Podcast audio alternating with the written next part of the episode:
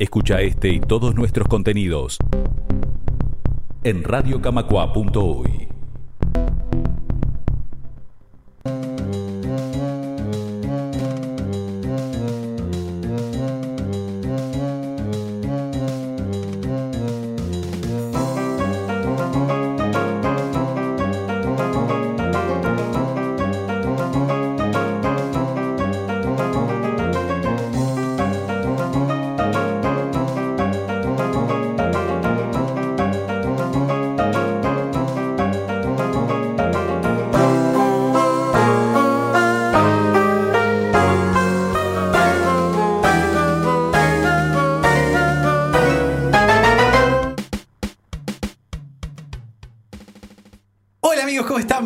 Bienvenidos a Tortuga Podcast. Tortuga Podcast es el programa de drama humano hilarante. Y eh, estoy un poco descolocado porque Alexis me cortó antes del leitmotiv de la canción, justo en el momento que estaba empezando. Él, lo hizo a propósito, él lo hizo a propósito.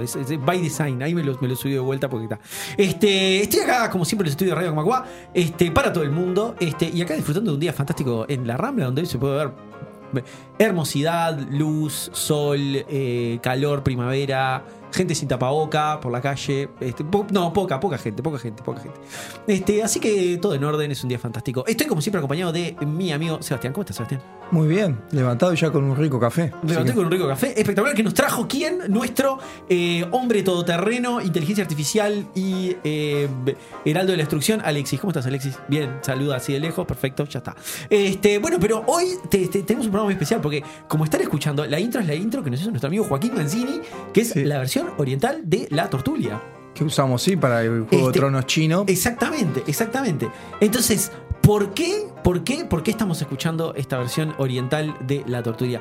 Porque hoy tenemos un programa muy especial, porque tenemos un invitado y desde Japón directo y desde el blog Historias de Samuráis tenemos invitado a Rubén Ibarzábal, que es un apasionado de la historia de Japón y nos viene a presentar acá a este programa su libro Crónicas de los Samuráis. Rubén, ¿cómo estás? Hola Diego, hola, hola Sebas, saludos desde la cálida y otoñal Tokio. Cálida, cálida. ¿Podemos aplicarle el adjetivo de cálida en este momento? Está, de momento sí, de momento ok. es, es cálida, es cálida otoñal, muy japonesa, con las hojas de los, de los arces en rojo y todas esas Sí, cosas. están los- hay cherry blossoms. Porque para mí empiezo en Japón, empiezo en no, cherry eh, blossoms. las, las cherry blossoms son de primavera. Son las de hay, primavera. pero ahora, pero ahora las, las hojas de las cherry blossom ya se, han, se han vuelto marrones y se han caído, porque es, estamos en otoño, que Claro, es es lógico. una, una estación muy, muy, muy japonesa. Y yo no veo la rambla desde, desde donde estoy, pero estoy viendo la, la luna creciente, que los japoneses la llaman Mikazuki, y, y bueno, es, es una estampa muy, muy japonesa, la verdad. Bueno, espectacular. Bueno, bienvenido, Rubén. Nos ganó en el Este, escenario. Mal, Sí, nos ganó, Con sí, la con luna, luna. japonesa, con el Mikazuki, el con el, sí, el Mikazuki. otoño japonés. Sí, nos ganó, nos ganó. Ahora Este, estamos viendo, sí, bueno, yo estoy viendo la terminal. Ahora que lo vemos bien, estamos viendo una, una ¿Qué? terminal de ómnibus, un sí, destino hay una de terminal de ómnibus. Pasa que en realidad Estamos no viendo un no montón de ómnibus estacionados. Eso es verdad. Eso que está diciendo Sebastián es verdad. Enfrente hay una terminal de Sí, ómnibus. la Rambla fantástico. Pasa pero- que no se ve porque estamos en un primer en un segundo piso. Si no estuviéramos en un segundo piso, veríamos la terminal de ómnibus y, y Sí, la vista entonces- empeoraría considerablemente. No, ahora es una porquería, ahora que pienso en mi En vista. Porque ahora que pienso no es la la Rambla, es, la- es el viejo gasoducto que estoy viendo que está abandonado hace 70 años. Bueno, Seba, bueno, sí. Ah, ahora Este, no, ahora no, yo quiero la vista de Japón ahora. Claro, la vista de Japón. Queremos los Cherry Blossom. Yo quiero Cherry Blossom. Claro. Bueno, les quiero contar un poquito. Crónica de Samurai. Este, después eh, Rubén nos va a contar más en Rumbo a la Cancha. Pero Crónica de Samurai es un libro que tiene 21 historias de samuráis, como por ejemplo eh, Oda Nobunaga y eh, Miyamoto Musashi, por ejemplo. Este, de esto nos va a contar más en Rumbo a la Cancha, ya lo dije. Este, y como bueno, como es un libro que habla de historia de samurái, tiene 21 historias de samurái, es, este, este, Rubén es experto en el tema. Te, hago una pregunta, capaz que esto ya me lo contaste y si me lo contaste me da vergüenza, que, a de vuelta. ¿Tenés la historia de Yasuke en el libro? Tengo la historia de, de Yasuke en el Qué libro. grande No- Yasuke, ¿sé quién Yasuke se va? No, No, no faltar. sé. Es el samurái negro. No. Sí. ¿Existió Afro Samurai? No Eh, solo Afro una Samurai. caricatura. de- Exactamente. Existió un samurái que se llamaba Yasuke. Y era. No, podemos, no podemos asegurar que realmente fuera samurái, eso Ah, no no, lo sabemos con certeza. Probablemente nunca lo fue, aunque Ah. quién sabe, no, no tenemos la documentación, pero bueno, pero sí hay, como vamos a ver un poco más adelante, sí tenemos ejemplos de samuráis que, que nacieron fuera de Japón. Ahí está. Bueno, este. Bueno, entonces hoy nos va a contar una historia de una, una, una- una historia de sus. Este, Mm. una de sus crónicas de samurái, pero no está en el libro. Así que no hay spoilers. Ah, claro, no hay spoilers, eso es muy importante. Este, no, no va a spoilear nada. Entonces, pero esto sirve como, como una especie de tráiler, ¿no? Porque es como que, bueno, si esta está un buen buena- trailer. Cuando el trailer Claro. No tiene nada que ver, película, no, no tiene exacto. que nada que ver con la película, tiene escenas que no aparecen en la película. Por ejemplo, ese el, el de Avengers que era una A, ¿te acordás? Que parecía una A. Sí, ese bueno, no te spoileaba nada. No, bueno, tampoco aportaba nada. Sí, lo dije a propósito por eso. Bueno, este, lo que va a hacer Rubén es contarnos la historia de William Adams. William Adams, primer. No tiene nombre de samurái. Tiene nombre de chicles. Sí, tiene nombre de marca de chicle. Este, no, bueno, pero le- en, en Shogun, por lo menos el libro, le decían Anjin, Anjin San, por lo menos. Efectivamente, vamos a verlo más adelante qué significa esto de Anjin-san y por qué se lo llaman, pero sí, los, los japoneses esto de pronunciar nombres ingleses o... Sí, no se les da mucho, ¿no? En general, no, no se les da mucho, entonces eh, le dieron un nombre japonés que es, que es el que utilizaban, pero bueno, en es- eh, ahora para empezar a hablar de él vamos a, vamos a quedarnos con el nombre con el que... Con William Adams. Este, quiero, este, eh, antes de darte la palabra, quería decir una cosa. Me hace acordar mucho lo de San, me hace acordar mucho a lo, a lo de Logan, que a Logan le dicen Gaijin. Me hace acordar, me hace, Ah, me hace acordar sí. mucho a lo de Logan. Este, pero creo que Gaijin le dicen a los, a, a los hombres blancos en general en esa época. Gaijin quiere decir, es, es un, como llaman a los extranjeros aquí. en- Claro, ahí está. aquí. Gaijin o Gaikokujin. Es, Claro. es- y es- pero es, es despectivo o es. Eh, Es como decir guiris, básicamente. Es un gran debate, es un gran debate. Depende un poco del tono con el que te lo digan. En principio, la, la palabra más correcta es Gaikokujin, que Ok. vendría a querer decir un, eh, persona venida de un, de un Mm. país extranjero. Mm. Y Gaijin es un poco más corto, es un poco más como Giri, pero Mm. en realidad tampoco es necesariamente despectivo. Mm. Eh, depende un poco eh, la intención con la que te lo digan. En el como japonés, todo. como- en el japonés, como no hay insultos así directos, todo depende un poco del contexto y del, y del tono con el que te digan. Qué grande, no hay insulto, me parece estúpido alguien, fantástico. Bueno, eh, William, William Adams, ¿por qué lo pueden conocer William Adams? Porque es, es, yo quiero dar contexto pop a todo esto que es. Es el protagonista de, el de Shogun, la, la- la novela de James Clavel y de, por supuesto, el, este, la, la- la miniserie que los que peinamos alguna cana recordamos con Richard Chamberlain. Esto no es de Millennial. Yo no lo recuerdo, Eh, bueno, no. ya te digo, si vos ya no la recordás, claramente, eh, Alexis no tenés idea de lo que estoy hablando. Alexis no tiene idea. Ta, esto es porque yo soy raro y porque cumplo 40 este año. este, yo después iba a traer una historia, le iba a traer otro programa. Una historia de Julio Ríos. Esto es en serio, esto que estoy diciendo. Y acá eh, nos metemos en el mundo de los personajes eh, rioplatenses turbios. Este, turbios no, pero poco conocidos. Perdón, Julio el Bala Ríos. Julio Porque el Ríos. apodo es el Bala. Una, una historia de Julio Ríos y Shogun, que está en su libro, en su biografía. Yo la iba a traer, pero después pensé, dije, no, esto no lo, no lo, no lo voy a encontrar con calzador, con nada. eh, ¿Cómo era el nombre de la autografía? Eh, la capacidad de asombro sí tiene límites. Es el nombre de la autobiografía. Yo iba Solo quería que dijeras eso. Lo iba a leer rumbo a la cancha, pero la leí ayer la anécdota y dije, no, yo esto no lo voy a traer ni con calzador. Así que la voy a traer otro día. Hoy no la voy a traer. La traigo en el próximo programa, la anécdota de Julio Ríos y Shogun. Pero este no va a entrar. Bueno, entonces es, dije, el protagonista de Shogun, que el Shogun tiene otro nombre, llama, le pusieron John Blackton, algo así, ¿no? Sí, eso es. Eso eh, no lo tengo en el, en el guion, pero lo podemos comentar ahora así rápidamente. El, el autor de Shogun, James, James Clavel, que es eh, un autor de bestseller de los años 70, que aunque ahora no, lo- no, no le suene ni al loro, en los años 70 era pues como, vamos, como. Sí, era Dan la- Brown era o- gran o- cosa. o una cosa así.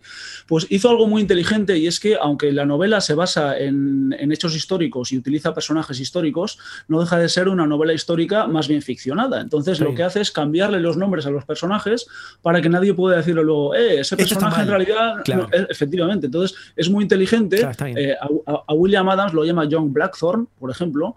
A- al, al otro gran personaje de la, de la novela, eh, Ieyasu Tokugawa, el, el- el- histórico Ie- Ieyasu Tokugawa, en la novela es Toranaga. Entonces, cualquiera que sepa un poco de historia japonesa sabe, que, ¿Quién sabe a quién se Claro. refiere, pero bueno, pero como ahí está hablando de un tal Toranaga, pues puede, puede inventarse cosas y Se puede puede cosas que, le- que le vengan bien, eso es. Y Está- es una cosa que a la novela le viene muy bien. Está muy bien, me, me parece perfecto. Bueno, y también es el protagonista William Adams de el videojuego Nayo, que para todos los que jugaron al Nayo, yo jugué al Nayo, yo no entiendo cómo hicieron entrar a la historia de William Adams.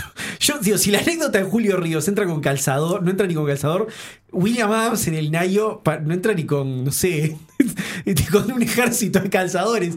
O sea, no sé, se ve que querían un. Querían darle un enganche histórico, querían a alguien blanco y fue lo único que encontraron y lo metieron. Porque yo para mí no tiene nada que ver con la historia de este hombre, pero. Vamos a ver más adelante que hay unos, hay unos años un poco oscuros en la Ah, vida de William. Adams y, y es posible que sea entonces cuando se dedica a ir por todo Japón cazando demonios. Cazando demonios. ¿Vos jugaste el, ¿Conoces el Nayo? ¿Conoces No, eh, lo conozco, pero no lo he jugado No lo porque yo jugaste. eh, eh, en esta época de mi vida no estoy para jugar a juegos difíciles. Bueno, tiene, Entonces, está bien, sí. tiempo para jugar a, a, a juegos mí me difíciles. pasó, a mí me pasó un poco lo mismo con el Nayo. Eh, yo soy muy fan de la saga Souls, pero me pasó con el Nayo. Pasé el primer jefe, después vi que era medio así todo el tiempo y medio grindy y dije, no, esto no, no puedo jugar y lo dejé.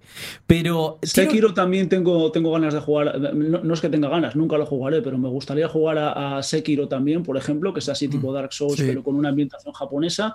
Pero es un juego en el que, no sé, yo Le- podría estar cinco, cinco años jugando y no pasaría del, del- del tercer boss. le, así. te- le tengo más fe al Sekiro porque es de la gente de From Software directo. pero- Puede ser, puede ser. Este, pero bueno, cuestión que, que el, el juego este, el Nayo arranca con que estás como en la torre de Londres, te estás escapando ahí de una, no sé, de una revuelta. No sé, peleas contra, contra soldados ingleses del siglo XVII y después viajas a Japón y ahí peleas contra demonios, contra Onis. Ya está, Eh, como la historia real que vamos a Claro, no, es exactamente igual. No, no entendí mucho, no sé. no. Pero bueno, nada, yo qué sé, si alguno le tienta y buscar las conexiones, están ahí, yo qué sé, es el, es el protagonista del Nayo. Así que está. Bueno, esa era la intro pop para que la gente se hiciera una composición del lugar, sobre todo los fanáticos de Richard Chamberlain, que debe haber un montón escuchando Un este montón, programa. un Mi madre, se- mi madre seguramente se va a acordar. Exacto, tenemos nuestras madres, capaz que nuestras madres. Seguramente sí. sí. exacto, que es, el- es la demográfica la que apunta Richard Chamberlain, claramente. Sí, básicamente sí. Sí, este. ¿Qué ibas a decir, Seba? Yo creo que eh, Richard Chamberlain era el que estaba una, que un Indiana Jones barato que Sí, hacía. el de las minas Sí, Rey Salomón. ese, ese, ese. Mi madre me llevó a ver la de las minas Rey Salomón en Buenos Aires, creo que fue la primera película que recuerdo del cine Con- en Buenos Aires con Richard Chamberlain. Mirá sí. qué nivel, bueno. ¿Ven, ven que Richard Chamberlain está Paga, presente paga en la con, vida las de todos. con las mujeres Con las 65, madres, pega sí, la madre, esa es la demográfica de Richard Chamberlain. Bueno, nada más entonces, este, sin más prolegómenos, este Rubén, te dejamos el piso para que nos cuente la historia de William Adams. Encantado. Eh, y para empezar, me gustaría hacer una de esas eh, postales que mm, soléis hacer vosotros en la, en la tertulia para eh, colocar un poco a los, a los oyentes en, situación. Vamos a describir un, un momento concreto de la, de la historia. Estamos en Japón, recién comenzado el siglo XVII. En el centro de Edo, la ciudad que siglos después era Tokio, se alza imponente el castillo de los shogunes Tokugawa. Y Ieyasu, el primer shogun de la dinastía, acaba de hacerse con el poder total en el país tras su gran victoria en la batalla de Sekigahara en el año 1600. Las calles de la ciudad están llenas de gente vestida con los clásicos kimonos, con los cabellos recogidos en coletas y en moños engominados, al estilo japonés, lógicamente, y muchos de ellos puede vérselos portando dos espadas al cinto, que es el símbolo del samurái, la casta guerrera del Japón feudal. Pero ahí, entre la multitud, vemos también a un tipo que no parece encajar del todo en ese lugar. Sí, va vestido con kimono y lleva dos espadas al cinto, como un samurái cualquiera, pero no parece un samurái cualquiera. Porque este sujeto tiene una barba muy poblada, cosa rara en Japón, y unos cabellos tirando más bien a rubios. Sus ojos también son de color claro y sus rasgos son totalmente diferentes a los de la gente que lo rodea. Así que parece claramente una persona nacida en la lejana Europa. Pero este tipo tiene un séquito de vasallos y criados a los que da órdenes en perfecto japonés y parece estar totalmente adaptado a su entorno. Es, es como un samurái más de la recién acabada era, era Sengoku. ¿Qué hace ahí este tipo, al pie de las murallas del castillo del Shogun, vestido como un samurái, pero, pero siendo, siendo blanco, rodeado de, rodeado de japoneses? ¿Cómo, ¿Cómo ha llegado hasta ahí? Bueno, pues es lo que vamos a explicar. Amigos de la tortulia, vamos a conocer la historia de este tipo tan peculiar, la historia de William Adams, el primer y que sepamos único samurái occidental del que se tiene constancia. Qué éxito, qué éxito. Muy buena, muy buena intro, me da mucha curiosidad. Este, básicamente eso, me da mucha curiosidad, eh, por varios motivos. Pr- Primero, porque una, una sociedad tan, tan estructurada como la japonesa, cómo entra un extranjero, ¿no? En, en- en- en Sí. medio de todo eso.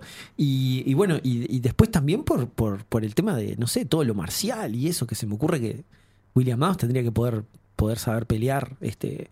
De acuerdo al estilo japonés, y Claro. no es algo fácil de aprender. Porque es doble, no solo te tenés que incorporar a una sociedad si querés este, que, que estaba cerrada en ese momento con, con su estructura jerárquica de samuráis y to- toda esa complejidad, sino también tenés que lucirte como samurái, como el guerrero.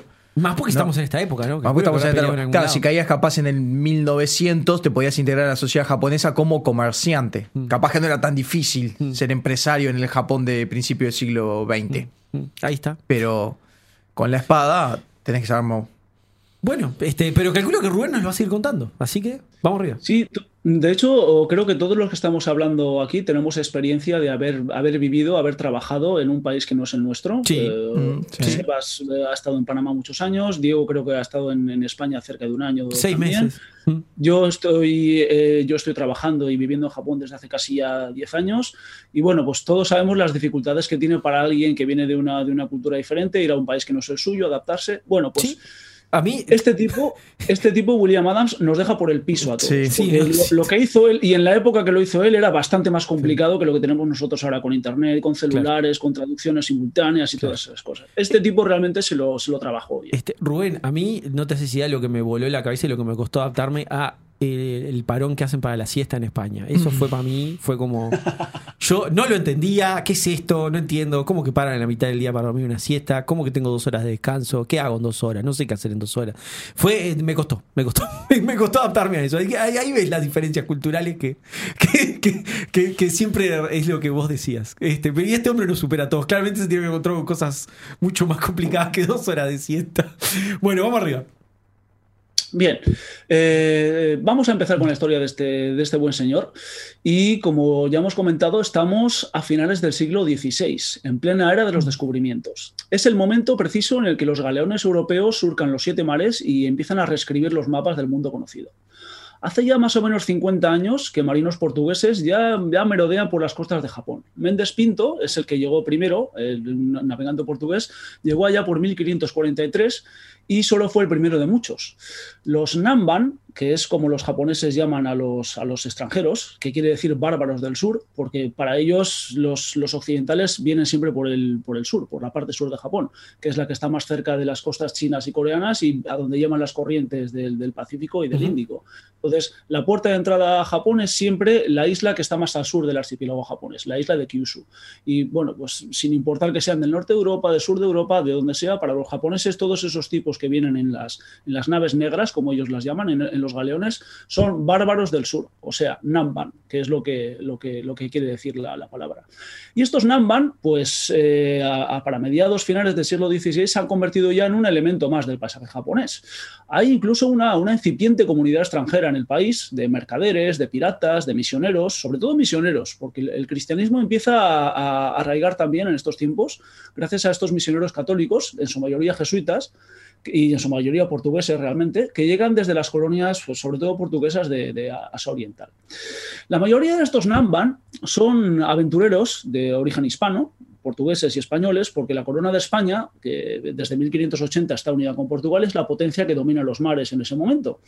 Pero poco a poco otros países europeos empiezan a disputarles esa hegemonía, entre ellos la pequeña Holanda, que tras resistirse al poderío español en tierra, en todas esas guerras de Flandes, que muchos oyentes seguramente conocen, Holanda ahora quiere hacer lo mismo en la mar. Poco a poco empiezan a establecer colonias en el Índico, eh, buscando las islas de las especias, disputándoselas a los portugueses, pero los, armadores de, Rotterdam, de, Ámsterdam, pronto, pronto se plantean objetivos más osados. Quieren alcanzar el Pacífico y llegar hasta las costas de Catay y de Zipango. Quieren, básicamente, arrebatarle los mares de Asia a los portugueses y los españoles. Una, empresa bastante, arriesgada, bastante importante, y es ahí donde va a entrar en escena nuestro protagonista.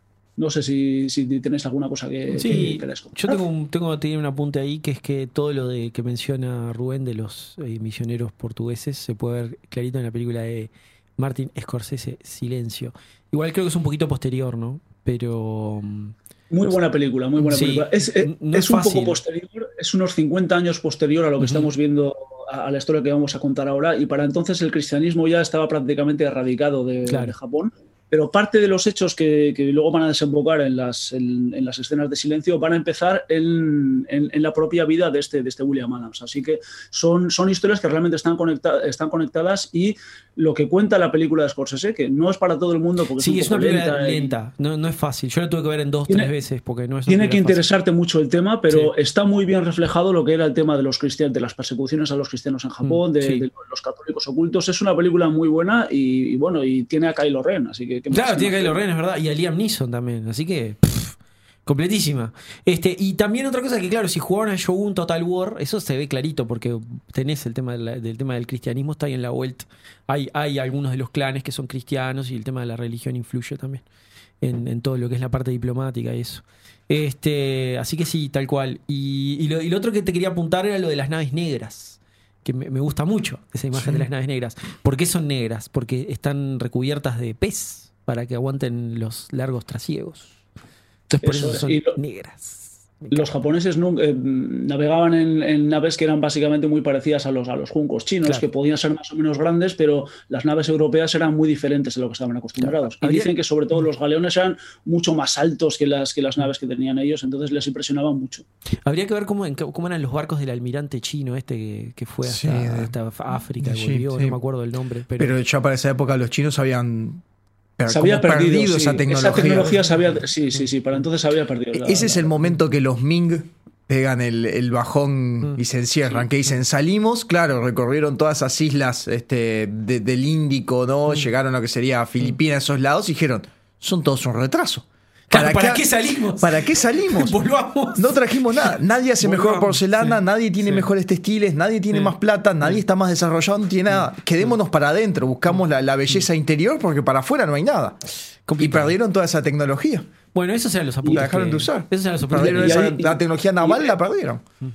Al hilo de lo que ha comentado Sebastián, realmente es ahí donde entran los portugueses, porque cuando los chinos, la China Ming eh, se retrae sobre sí misma y decide que no quiere navegar más y cierra sus puertos al comercio extranjero, todos los países de la zona, Japón entre ellos, dice, ¿y ahora cómo lo hago yo para acceder a, la- a las mercancías chinas, a las sedas chinas eh, que tanto les interesan?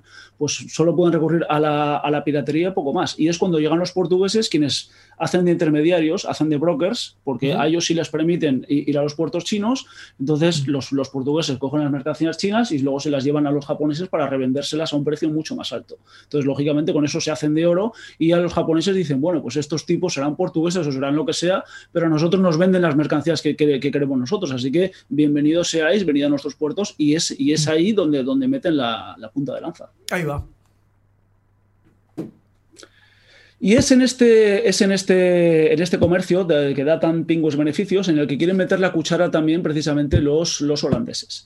Entonces, bueno, en esta historia es en la que entra en escena, como hemos dicho, William Adams, que en esencia, en origen, es un capitán de fortuna inglés que arrastrado por los vientos arribó a Japón y cuando, lo- cuando llegó lo hizo como un náufrago en una nave destartalada, pero el tipo, a fuerza de saber estar en el momento preciso y en el lugar adecuado, llegó a ser vasallo de alto rango y amigo personal de los poderosos según Tokugawa.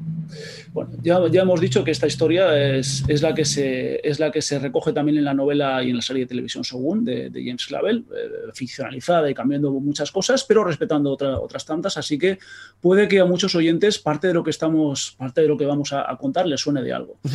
Así que bueno, este es el relato del verdadero Anjin-san, del verdadero protagonista de la, de la novela Shogun, que ya hemos dicho que es, aparte del primer inglés que llegó a Japón, lo cual, bueno, tiene su mérito, pero ya había españoles, portugueses, italianos en Japón. Pero lo que tiene más mérito es que, como hemos dicho, es, hasta donde sabemos, el único occidental, el único tipo nacido fuera de Japón que llegó a alcanzar el rango de samurái. El único, único, único.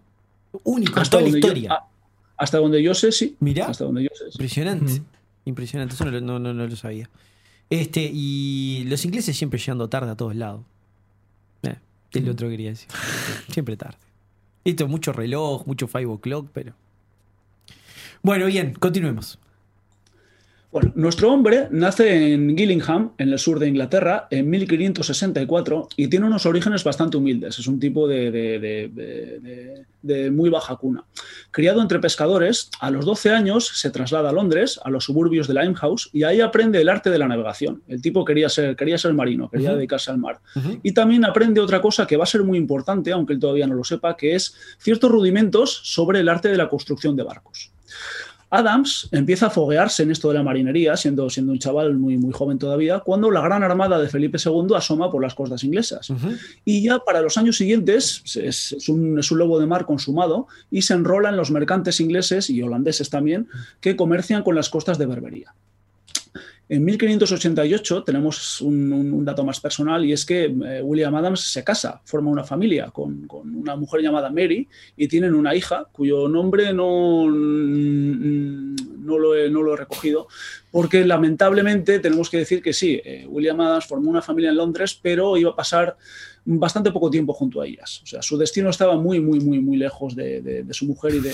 Pa- padre Desapareció padre ausente. ausente. Fui a comprar cigarrillos. Pa- Querida, voy a comprar cigarrillos a Japón y vuelvo.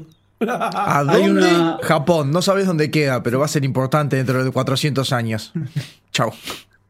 Hay una frase de- hay una frase en la novela Shogun, que creo que es en la dedicatoria que hace el propio James Clavel, que el, el- el autor de la novela, que eh, se la dedica a esos marinos ingleses que amaban más a la mar y a sus barcos que a sus mujeres. Y bueno, Sí, porque se desapareció. Es. Tal cual. Y, y además en esa época, Minga mandar una carta es que No. me parece que te tenés que divorciar. O yo me pregunto siempre cómo llegan esas cartas. Yo no sé si te acordás, o sea, si se acuerdan los dos, porque Rubén también lo debe haber escuchado. En el, en el capítulo, los capítulos que hicimos de Magallanes, había una historia que era que un amigo de Magallanes, que ahora no me acuerdo el nombre, le mandaba cartas desde las Islas de las Especias a Magallanes. Y ahí él se enteró que estaba en esas Islas de las Especias y podía dar toda la vuelta y todo. ¿Y esas cartas cómo llegaban? Claro.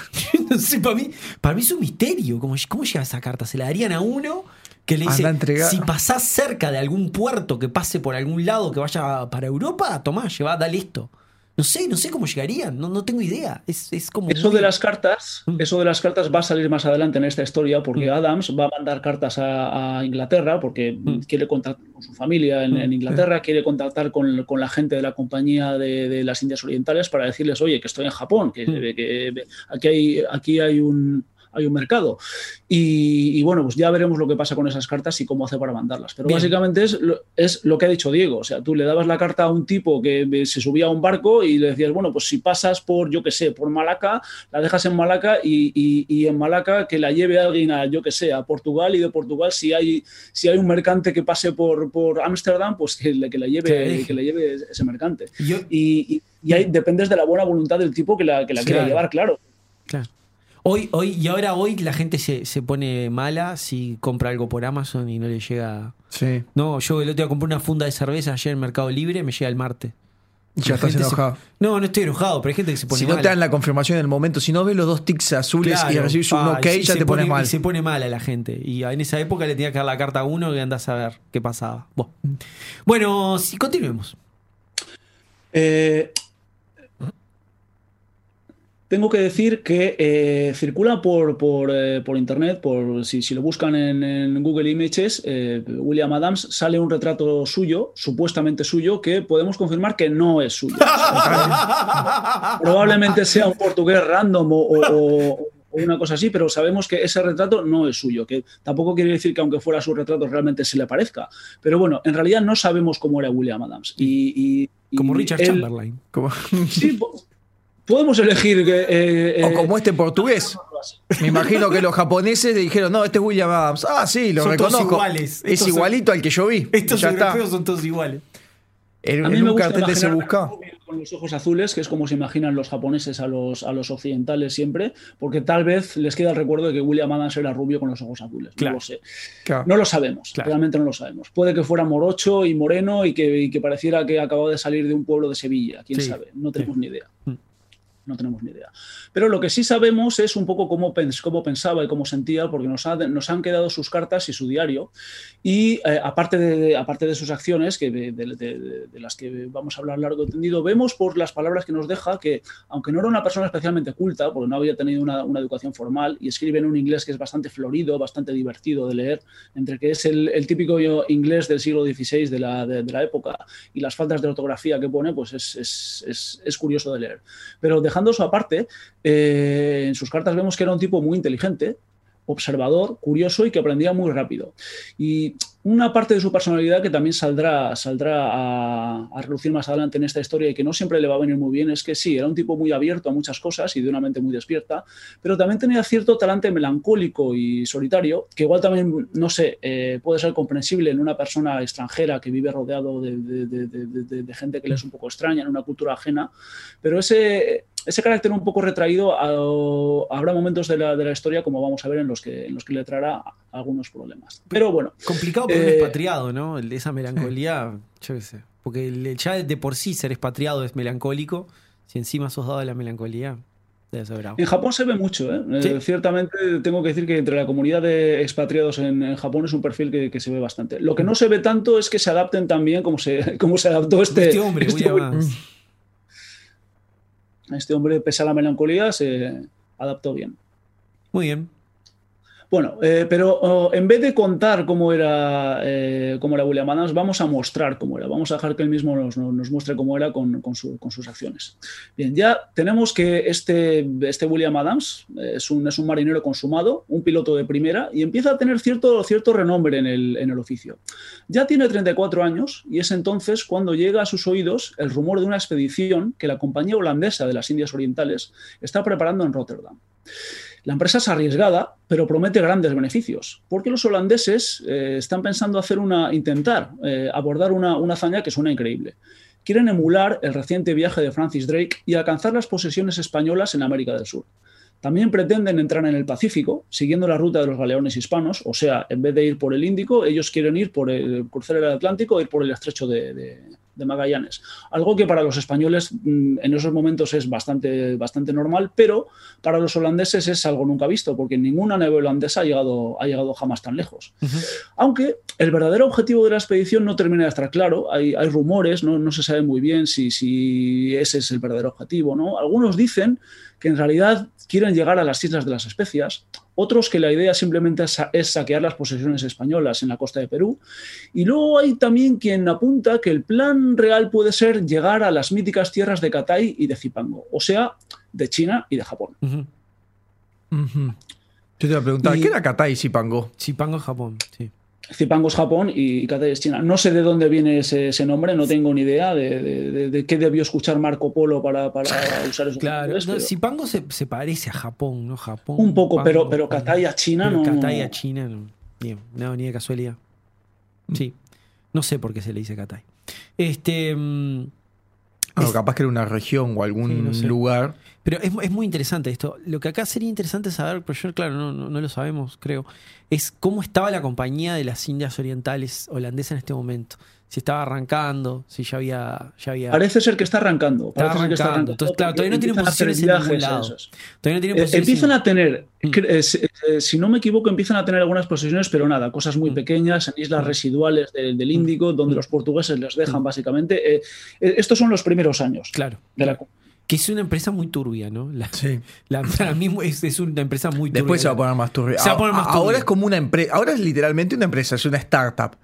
Se pone turbio cuando dice, capaz claro, tengo que empezar a tener mercenarios, ejércitos y Sí, esclavos. y- sí, esclavos, sí, es, sí, es, es una empresa turbia. El- la- la- Cuando la- ya tenés el gerente plenipotenciario, yo no sé si no, mm, son no- dos palabras que no yo tienen. no sé si no es la más turbia de todas estas, inclusive, la de las Indias Orientales holandesas. No sé Sí, si no es la más turbia. Tienen lo suyo con esos campos extraños. Yo, yo no sé si no es la más que turbia. no de sabes si son de trabajo forzado, Sí. de esclavos, de estar- que son medios extraños. En... Sí, pero además hay historias, hay una historia que Ru- Rubén la debe conocer mejor. Yo no sé si inclusive no me la contó él en algún tuit o algo. De, de una vuelta que contrataron una fuerza mercenaria de samuráis para invadir no sé qué isla.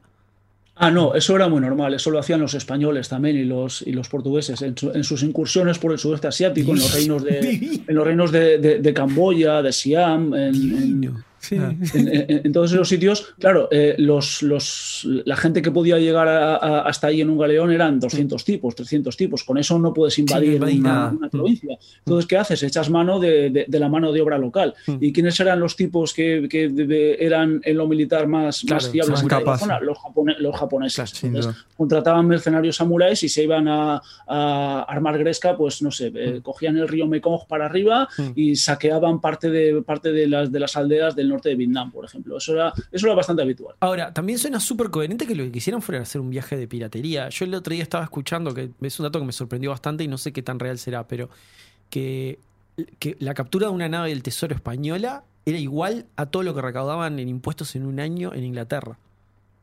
Lo, lo miro a Sebastián así. No sé porque no sé cuánto era la flota y lo que traían.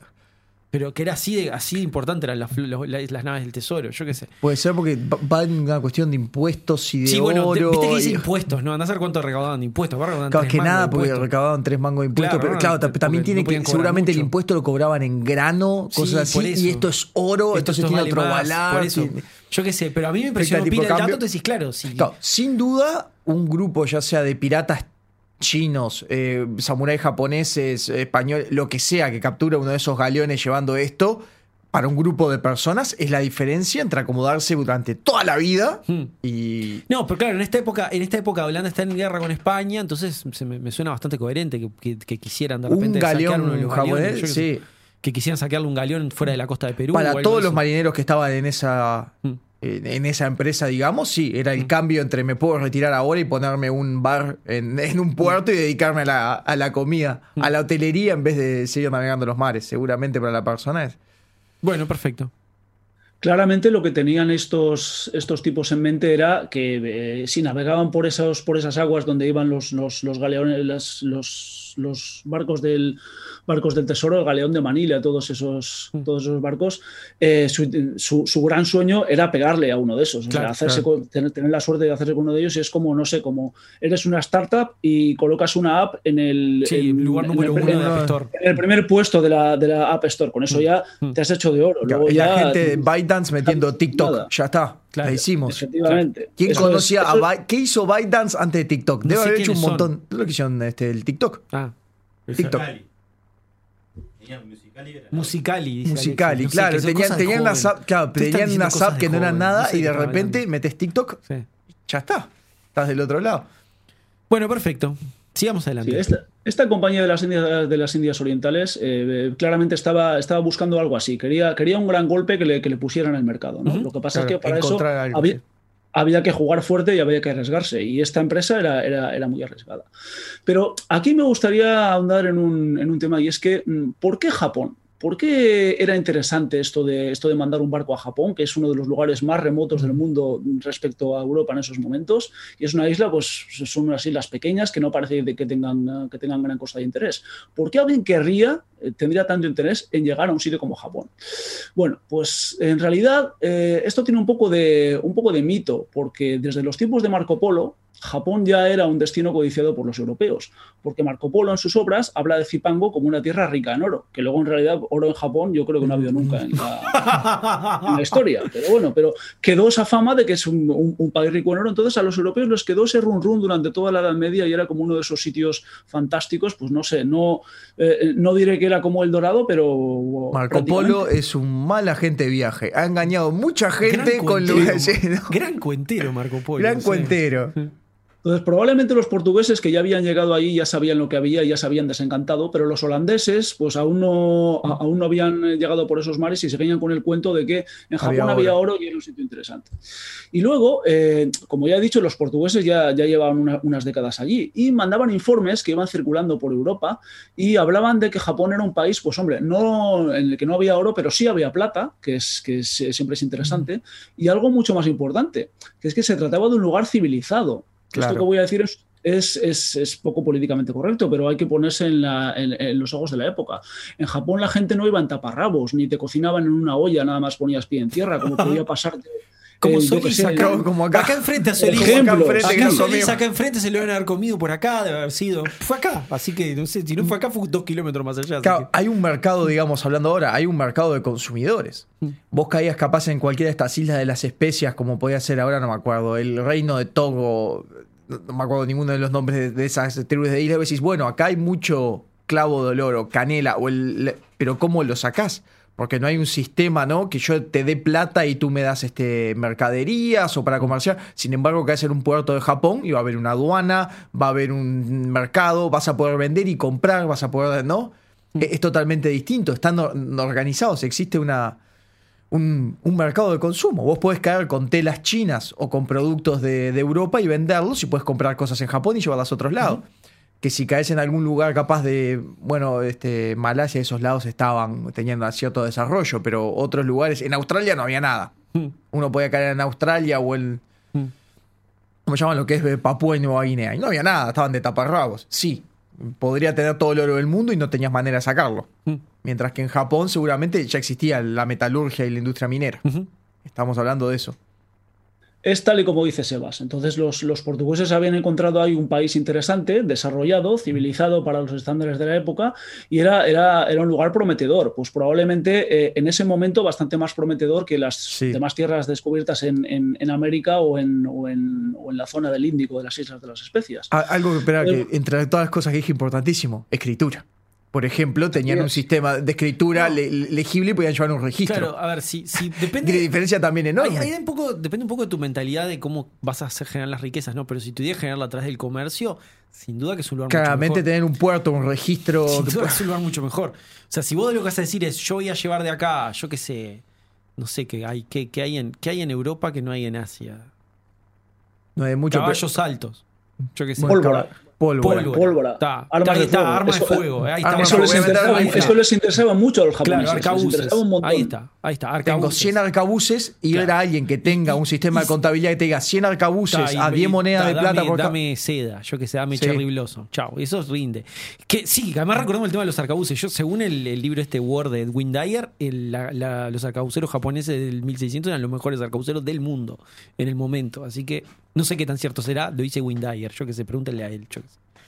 Este, Vamos a hablar de eso un poco Mm, más, un poco más adelante. Eh, Lo tengo en el guion, así que tampoco me quiero adelantar. Bien, no te sí, sí. adelantes. Vamos arriba, continuemos. Sí, es verdad que eh, eh, las armas de fuego en Japón, en contra de, de la imagen popular que tenemos, estaban muy arraigadas y hacían un uso bastante extensivo y, y- y bastante bueno de ellas. Ahora, yo no me atrevería a decir que eran los mejores arcabuceros del mundo, pero sí es verdad que, como dice Diego, hay, hay historiadores que lo afirman así. Bien, continuemos. En cualquier caso, eh, la empresa mm, que se estaba gestando en Rotterdam prometía aventura y grandes beneficios. Así que el destino final, fuera Perú, fuera el- las Islas de las Especias, fuera Japón, tampoco importaba tanto. Así que William Adams, que era un tipo que se desenvolvía bien con el, con el holandés, no se lo piensa dos veces, agarra su brújula, su astrolabio y sus cartas náuticas, que son el mayor tesoro de un marino, y se enrola como piloto en una de las naves. La flotilla, de cinco barcos, zarpa del, puerto de Rotterdam el 24 de junio de 1598. Y la tripulación en su mayoría es holandesa, pero también hay algún que otro inglés, como por ejemplo William Adams y su propio hermano. Eh, aquí tengo el, apuntado eh, el nombre de los cinco barcos eh, y como estamos en la tortulia no me resisto a pedirle a Diego que lo los lea porque aunque no es, no es alemán, No, es pero bueno, es holandés, que Sí. el holandés de la época es prácticamente lo mismo. Así Sí. que bueno, si los tienes ahí nos puedes hacer el... Sí, el yo fantástico encantado te leo los nombres de los barcos y claro, para pasar vergüenza ante todo el mundo. Yo te, te los leo, no tengo problema, sí me encanta. Eh, Por favor. Qué pena que no está Silvia, es lo que voy a decir, porque este es un trabajo para Silvia, que ella, ella habla Ah, claro, claro, Este, claro, este es un claro. trabajo para Silvia, pero lo voy a hacer yo. Este, son el UP, el Geluf, el Liefde, el Trou y el Blichte Bootshop. Fantástico, maravilloso, maravilloso. Yo quiero decir que el IFE es una de mis cervezas eh, claras favoritas, la de trigo. La tomo el mucho, la IFE. Bootshop. Yo, yo tengo que decir que he escrito los nombres, se los he pasado a Diego, pero no tengo ni idea de cómo se pronuncia la mitad de ellos. Yo tampoco, pero, pero me, me invento. ¿Qué problema? El, el- el último me gusta mucho. Bilig de Bootshop. Me, me gusta mucho el último, Eh. Tengo la traducción al inglés y es el, el Blick de Blood Chop, o como demonios Sí. se diga, parece que quiere decir en, en holandés Merry Messenger. O El sea, Merry el- Messenger. El, me- mensajero- mensajero feliz. Feliz, claro. Mensajero simpático, canchero. Eh, buenísimo. Me- Ah, acá estaba, estaba, estaba en el párrafo de abajo, no me había dado cuenta. Efectivamente, Estaba el a ser- de abajo, sí. Vendrían a ser. eh, los nombres molan bastante más que los típicos eh, nombres de galeón español de la época, porque vendrían a ser el Hope, el Faith, el Love, el Fidelity y este Merry Messenger. Sí, igual, viste, Hope, Sí. lo- todo demasiado buena onda, viste. El, Ah. el- el inglés te Sí, encaja ahí un terror, un terror, devastation. Ya, estos holandeses son como muy happy, ¿no? Están en el. eh, Yo, yo creo que estos. sí. eh, eh, estos nombres se les ocurrieron en un coffee shop, estaban ahí Sí, tomando- Sí, sí, sí, sí, claro, ahí está. Estaban re contentos y dijeron, pa, boludo, vamos a ponerle Fate. Pa, es el nombre de barco, Fe, boludo. esperanza, Sí, me amor, encantó, me encantó, me mensajero feliz. Me encantó. No, y además está bueno, porque después, yo qué sé, después bajan y no sé, revientan alguno. No, pero en esta época era distinto porque iban para el comercio, Sí, eran sí, distintos, está todavía bien, no está bien, estaban. Está bien, todavía no estaban reventando. Entiendo, así. era la versión muy de un calvinista del momento, Sí. ¿no? Medio formado, decía, "No, podemos a través del comercio A través del expandir". amor unifiquemos el mundo. Unifiquemos me encanta, el mundo. Me encanta, me encanta, me encanta. Me encanta.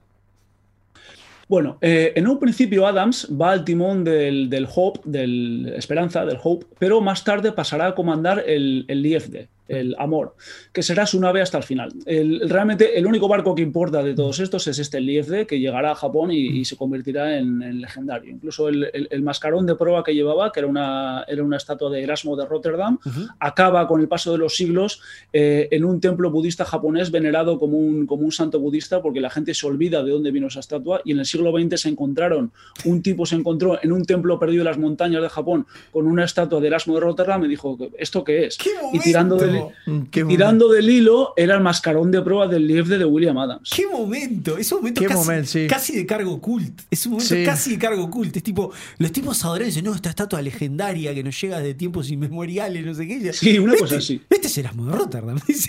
Pero este es Erasmo de Rotterdam. Hay una beca con el nombre de este señor. O sea, no, no es una cosa tan lejana. Qué grande, me encantó. ¿Qué dice? Eh, La, la la isla- del Graf P, me dice Alexis. En algún momento de mil años Encuentra y dice, ay, sí, esta águila tan linda, la adoramos, ¿no? Porque es un águila. Hecha de oro. La unidad, la unidad entre las culturas representa y la no discriminación. Y viene otro y dice, pero esto es el águila de un barco nazi. qué Claro. momento, qué momento. Bueno, dale, continúa Rubén. Espérate porque vamos a llegar ahí en un momento, pero el IFD va a pasar por las mismas aguas en las que se hundió a siglos después el Graf Spee. Ah, bueno, que- buenísimo, anduvo por acá, pasó acá enfrente. Pro- Probablemente ha pasado por ahí cerca de donde estáis vosotros, seguramente pasó William Adams. Seguramente. Bien, eh, al mando de la flota va el almirante Jacques Mahou, que en palabras de sus hombres era un solterón afable y bonachón. Pero por desgracia, este buen señor no iba a aguantar los rigores de la mar y se nos va a acabar muriendo a los pocos meses. Otra, otra víctima del siglo XVI. Es que el siglo XVI ha ha matado, matado mucha, mucha gente. gente. Ha matado mucha gente el siglo XVI. mucha gente. Chau, Jacques este- Magoo, no te conocimos. Sí, exacto. Este Jacques Magoo. Jacques Magoo, ahí va, el ciego eh, Jack Diego Magoo, al de dos meses de, de expedición, fuera. Eh, siglo XVI va a matar a mucha gente en Ah, este sí, sí, podcast, sí, ¿eh? terrible. Eso, eso ya lo puedo decir. Bien, la expedición en un principio va pues, eh, eh, prometiéndoselas muy, muy felices, eh, en el mismo Sí, espíritu del en de felicidad, los- imagínate, le pusieron así uno de barcos, los sí, sí. Vienen del coffee shop eh, llenos de marihuana, llenos de, llenos de estas cosas, y van bordeando África por la ruta portuguesa, por la ruta conocida, hasta llegar a, la, cerca de las islas de Cabo Verde. Los hombres, como hemos dicho, se las prometen muy felices, porque en estas primeras semanas las, las raciones de comida y bebida que reciben son más que generosas, mucho más de las que estaban acostumbrados en, este- en ese tipo de viajes. Y Adams se sorprende mucho al ver esto porque él está acostumbrado a ir a, a, por lo menos hasta las costas del norte de África y ve, opa, este, este tamaño de raciones es, es un poco más grande de lo habitual. Con esto, yo, con esto ya nos va a llegar para todo el viaje.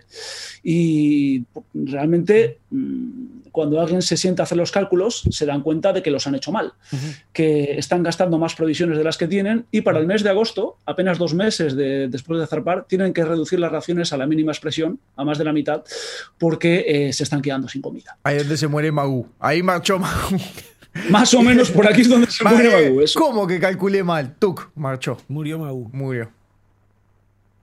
Van a tener que parar en algún sitio para aprovisionarse de fruta, de fruta fresca y de agua, pero el problema es que están en territorio portugués y toda la costa está controlada pues, por, por los portugueses que no van a dejar que, un, montón de piratas y corsarios holandeses, que es lo que son a, ojos de los portugueses, vayan a, vayan a desembarcar allí.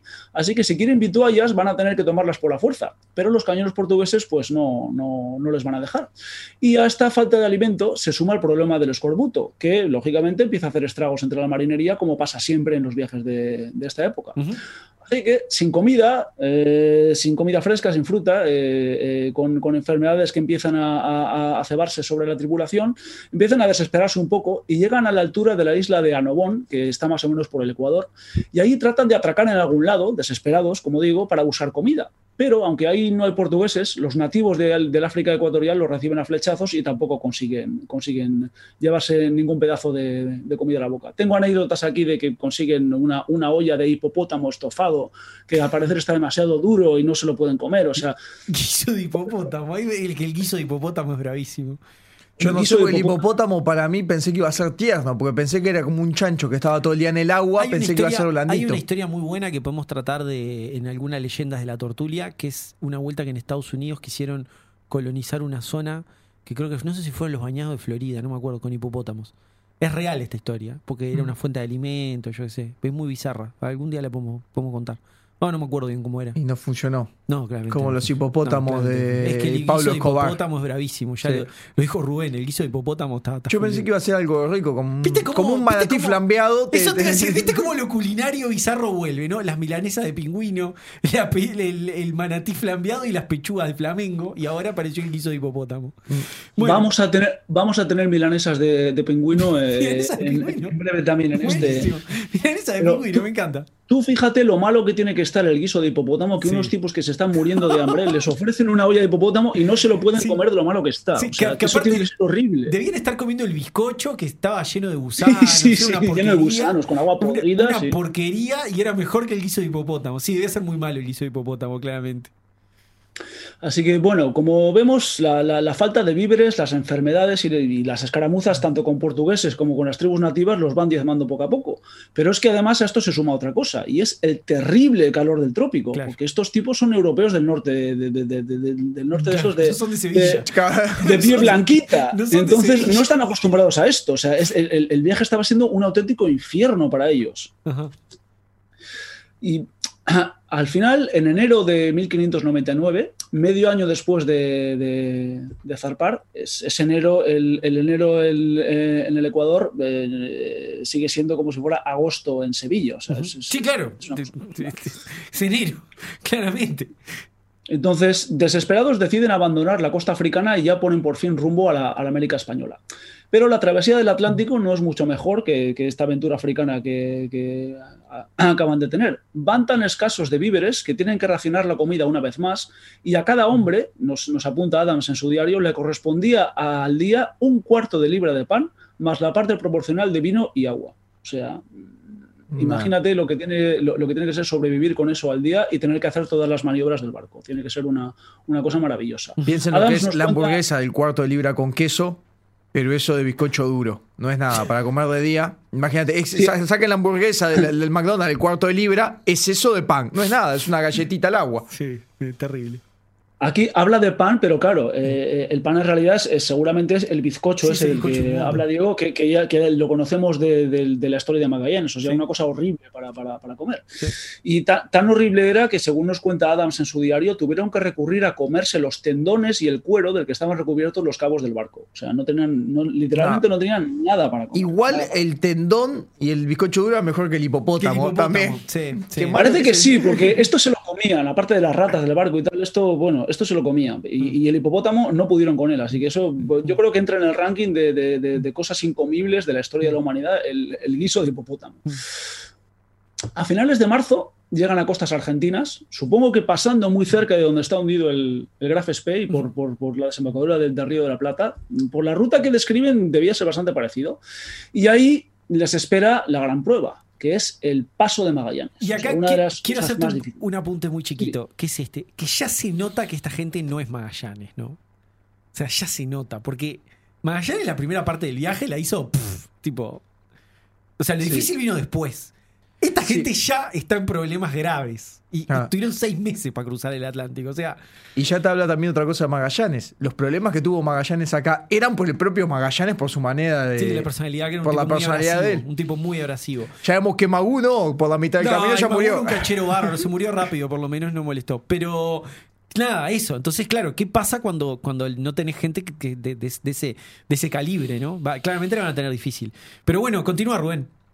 Claro, es que lo- los españoles de la época este, este trayecto se lo hacían, vamos, como, como quien va en el, en el tren de, de, de, de, de- de- de Santurce a Bilbao. Es una cosa, era una cosa sencillísima, pero estos, estos tipos nunca habían eh, navegado más allá de las costas de, de Berbería, de las costas de Marruecos, de, las Azores, las, las Canarias, y no sabían a lo que se enfrentaban. Habían ido muy felices con sus, con sus barcos y no tenían ni idea de lo, que, de lo que tenían por delante. Por eso ni habían contado bien las provisiones, ni sabían dónde o sea, habían ido muy, muy felices. Y Adams, que es un tipo que tenía la cabeza sobre los hombros y era bastante cabal, yo me imagino que tenía que estar mm, desquiciado viendo lo que tenía a su alrededor, rodeado de incompetentes que, que mm, mm, iban, iban tan alegres en, su- en sus barcos, eh, eh, directos a la perdición sin darse cuenta de ello, y él sí era muy consciente de que, de, de que iban a la perdición. Así que bueno, es, es una sensación que eh, los, los, los project managers muchas veces eh, Creo que somos no sé si me está viendo, pero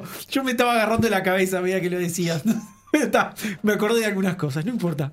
No importa, no vamos a hablar de nuestras de, de cosas, de la- del pasado, no hablemos del pasado. Continúe. O sea, hablemos del pasado, pero no del pasado reciente, digamos. Eh, continúe. Vamos a hablar. eh, eh, Adam, Adams era un project manager del siglo XVI y por tanto lo que, lo, lo que le ocurría nos parece divertido. Sí, porque por eh, eh, era del siglo XVI. Claro, si fuera ahora mucho. lloraríamos. Pero en el siglo XVI es una cosa divertida. Ha pasado hace mucho tiempo con gente que muy, está muy lejos. Exacto.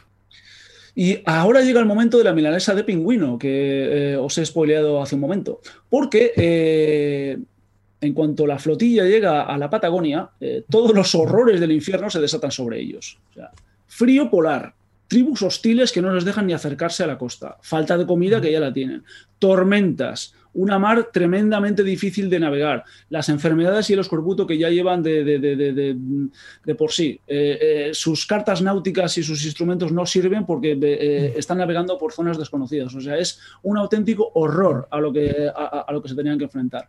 Y el único, el único golpe de suerte que tienen en, en- en esa situación es encontrar un islote allá pues, por, por tierra de fuego, que sería un iceberg o una cosa una, una cosa así, con una bandada de pingüinos. Y rápidamente los tipos se lanzan sobre ellos y cazan a 1400, tengo, el, tengo la cifra, 1400 a base de estacazos. Claro, eh, lógicamente tienen un montón de carne, pero no tienen ni siquiera madera para hacer fuego, así que no pueden cocinarlos. Por tanto, tienen que comerse su carne cruda. Y es una carne que con el paso de los días se va a ir congelando, porque bueno. están en el polo sur Mm. prácticamente.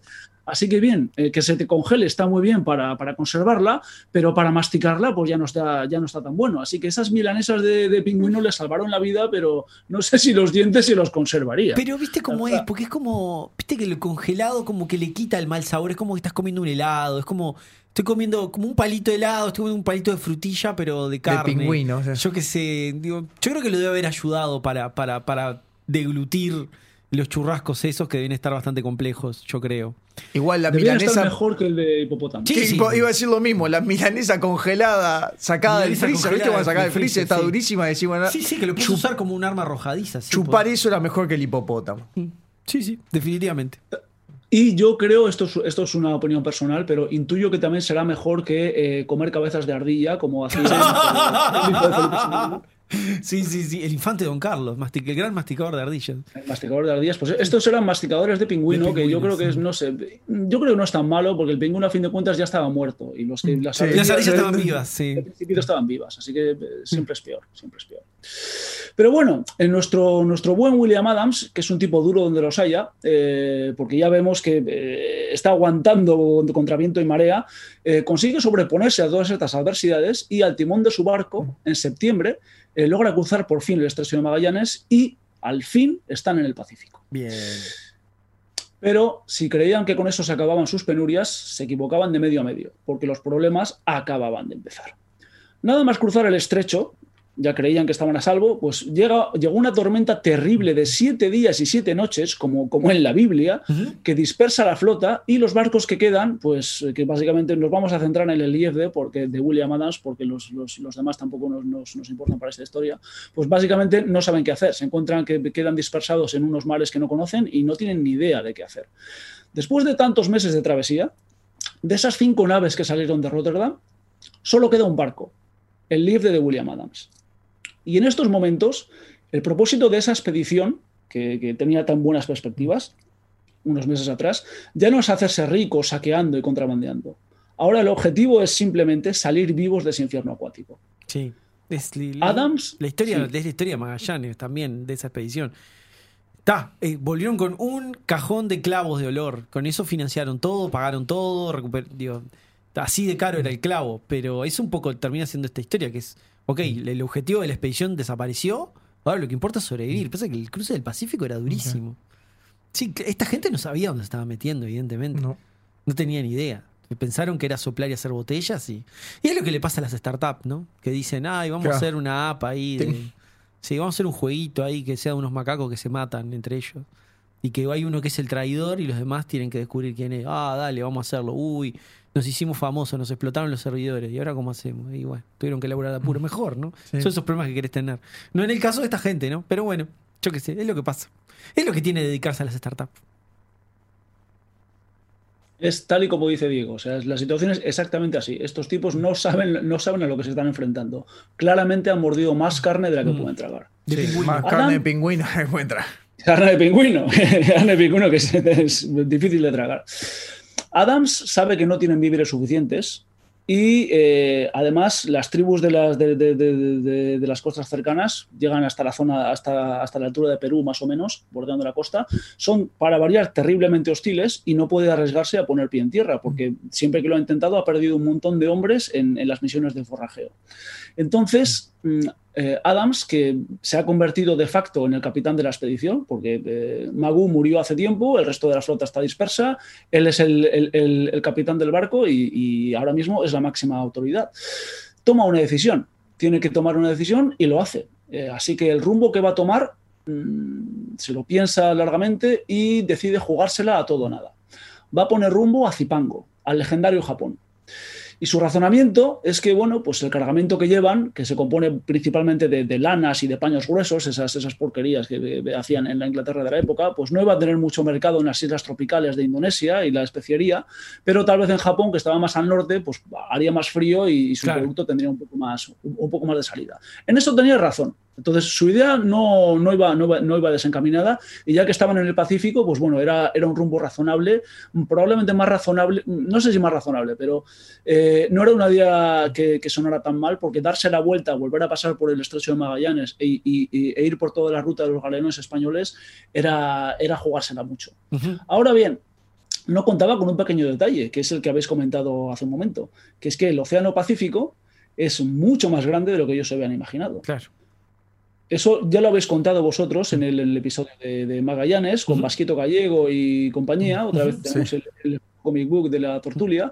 Pero a estos tipos les había costado unas décadas antes sangre, sudor y lágrimas cruzar el Pacífico. Y tengo aquí una cita de uno de los cronistas de- del viaje, que igual fue el propio Pigafetta, que dejó dicho que no creo que nadie más se aventure a hacer un viaje semejante en el futuro. Eso, mismo, eso mismo es lo que pretendía hacer Adams con su tripulación. Qué momento. Y además, claro, cuando, cuando cruza Magallanes son más naves, se pueden apoyar entre ellos. Y acá ya queda solo una. Ya estaban preparados mentalmente para el viaje y tenían Sí. una idea de las distancias distintas. No, claramente esta gente no, no. Bueno, igual se equivocó, ¿no? Magallanes pensó que era más cerca. El- ese fue uno de los problemas que tuvieron. Pero. Pero nada, claramente esta gente va a tener muchos problemas. Es, es otro calibre. No, no, no, no son navegantes del- de la estatura de Magallanes, que era un excelente navegante. Y su tripulación, que también eran, eran todos Sí, que eran novatos, no eran de. De, de este, esta gente no, no, no, es, no es lo mismo. Bien, continuemos.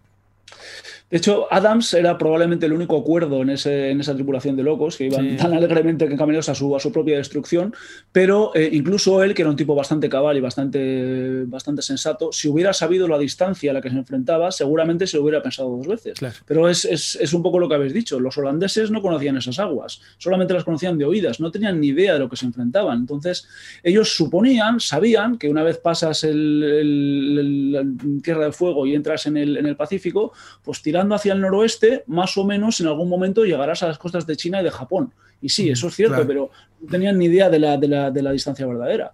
Así que, pues el Lieve, con Adams al timón, va avanzando poco a poco por el Pacífico, a merced de los vientos y de las corrientes, prácticamente a la deriva, porque no saben muy bien qué rumbo tomar, y confiando en que iban a encontrar alguna isla por el camino donde se pudieran aprovisionar. Spoiler alert, se equivocaba. No Sí, en el Pacífico hay mucha. Sí hay tierras y sí hay islas, pero tienes que tener suerte para encontrarlas. Sí, si no sabes que están ahí, No las vas a mm, la- encontrar. No, vas a dar con ellas. Eso Nadie es. vio Isla Wake de lejos y dijo, ah, esta Isla Wake. No. No. Si no te dicen acá está la isla, no encontrás Hawái. Mm. Es más, yo creo que te pongo el mapa del Pacífico No, no. y yo no le pego a Hawái, No. pero si me, lo- si me tapás y me decís dónde está Hawái y dónde estaría, no le pego a nada. Mm. ¿Dónde está Fiji? ¿Dónde está la Polinesia? No le pegas a nada. Me lo Si, te- si te lo escondo en el mapa, si te lo tapo, te los pinto azul, te digo, tocá Bueno, dónde está la Polinesia hicimos- francesa. Bueno, me, me pasó cuando hicimos el, el- el programa hace poquito sobre Felix von Lochner, el Teufel, el, el- el diablo del mar, que me costaba muchísimo hacerme la composición del lugar de todo lo que él hacía en el Pacífico. Y, e inclusive este, las distancias, porque dice, ah, no, se arrepintió de ir acá, entonces fui para acá. Y está 4.000 kilómetros de distancia. Y decís, ¿qué? Tipo, ¿qué es esto? El, el Pacífico es muy grande, es muy grande. Es, es así. De hecho, no lo tengo en el guion porque eh, todas las peripecias del viaje no las podía poner porque eh, Sí, quedaría un, un- un- un guion larguísimo, pero parece ser que Adams eh, con su barco llegó cerca de, cerca de Hawái, llegó a avistar lo que Mira. creemos que es Hawái, y eh, ahí se le fueron dos, mm, dos o tres tipos, desertaron, se fueron en un bote y se fueron a Hawái y no se volvió a saber de ellos nunca más, pero parece ser que cuando llegaron los americanos, o no sé quién fue en el siglo XIX, llegaron a Hawái y se encontraron con tradiciones y con, y con historias de un par de blancos que habían debido llegar ahí hacía siglos. Así Mira. que es posible. Es posible que un par de holandeses se escaparon hartos de- de- de- de- de- de- del viaje terrible aquel y llegaron a Hawái y ahí estarían, pues no sé, bailando Aloha Hawái, Aloha Hawái con Sí, los, sí. Sí, No, exacto. si, si se los recibieron y se integraron, las pasaron mucho mejor que los otros, No lo sin dudo, duda. No lo dudo. Seguramente, seguramente. No lo dudo, no lo dudo. Seguramente. Bueno, siguiendo con la travesía, pues no, no hay mucho más que contar, porque son meses y meses, el Pacífico no se acaba nunca, no terminan de ver tierra, sus cartas náuticas evidentemente no sirven porque no son precisas para esa zona del Pacífico, sus instrumentos de navegación, de navegación, por tanto, son también virtualmente inútiles, y llega un punto en el que no saben ni siquiera dónde están ni en qué dirección, eh, ni en qué dirección avanzan. Ya no tienen víveres, no tienen agua, el barco está en las últimas, porque lógicamente se- las maderas se van pudriendo, los, las tormentas y los elementos van haciendo mella en él, y la tripulación también está en las últimas. No quedan apenas hombres en pie, casi todos han muerto, o están enfermos, no están en condiciones de, ma- de manejar el barco, porque el hambre y el escorbuto ha acabado con casi toda la marinería. Y al fin, al fin, esto parece una, una- una historia de película, pero es, es lo que nos cuenta Adams y parece ser que fue así. Cuando están al límite de sus fuerzas, con el barco que ya hace aguas por los cuatro costados, empieza, empieza a hundirse literalmente, al fin avistan tierra. Es el 12 de abril del año 1600. Casi dos años después de partir de Rotterdam, Increíble. han llegado por fin a su destino, a Japón. Increíble.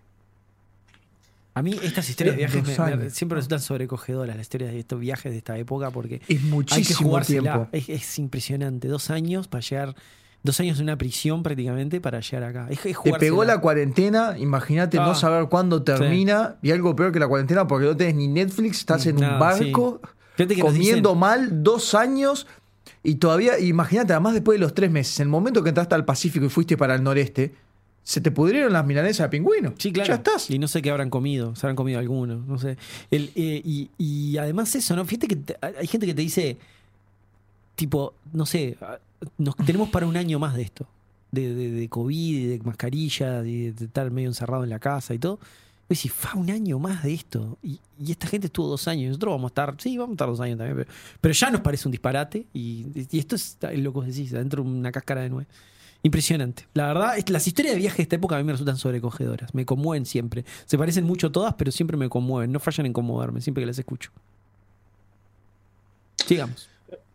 Podemos imaginarnos cómo está el barco cuando llega a la costa japonesa. O sea, está destrozado, las velas estaban hechas jirones, los maderos estaban destartalados y la tripulación en sí tampoco estaba en mucho mejor estado. O sea, de los 100 marinos que, sali- que salieron de Holanda en ese barco, en el Lievde, solo quedan vivos 24, de los cuales apenas 6 pueden mantenerse en pie y otros 6 están a punto de morir y van a morir a los, a los pocos días de, de llegar a Japón.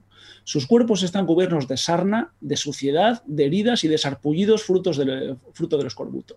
Pero eh, al fin, al fin están en Japón. Eh, al fin han llegado a su destino. Así que eh, están salvados Adams y sus compañeros porque los japoneses los rescatan, les dan ropa en comida y viven felices para siempre. Bien, fin de la historia. ¿Qué? ¿Qué ¿Os ha gustado? Sí, ¿Os programón. ha La gustado? verdad, me encantó. Este, la verdad que buenísimo. Bueno, vamos a pausa. Nada, mentira, mentira, mentira, to- todo mentira, porque esta pobre gente eh, había literalmente, casi literalmente, eh, saltado de la sartén para caer a las brasas. O sea, Terrible. lo que Sí. ellos no sabían es Yo, que habían que tocado- te, te hago un comentario. Yo la idea que tengo de Shogun, yo era muy chico cuando daban Shogun en la tele.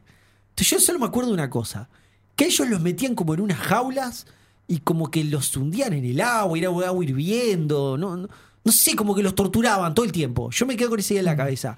To- Era, era como que torturaban gente. Y, y yo era chico y me asustaba mucho viendo eso. Entonces, si, me imagino lo que les debe estar por pasar. Es lo único que me acuerdo de Shogun.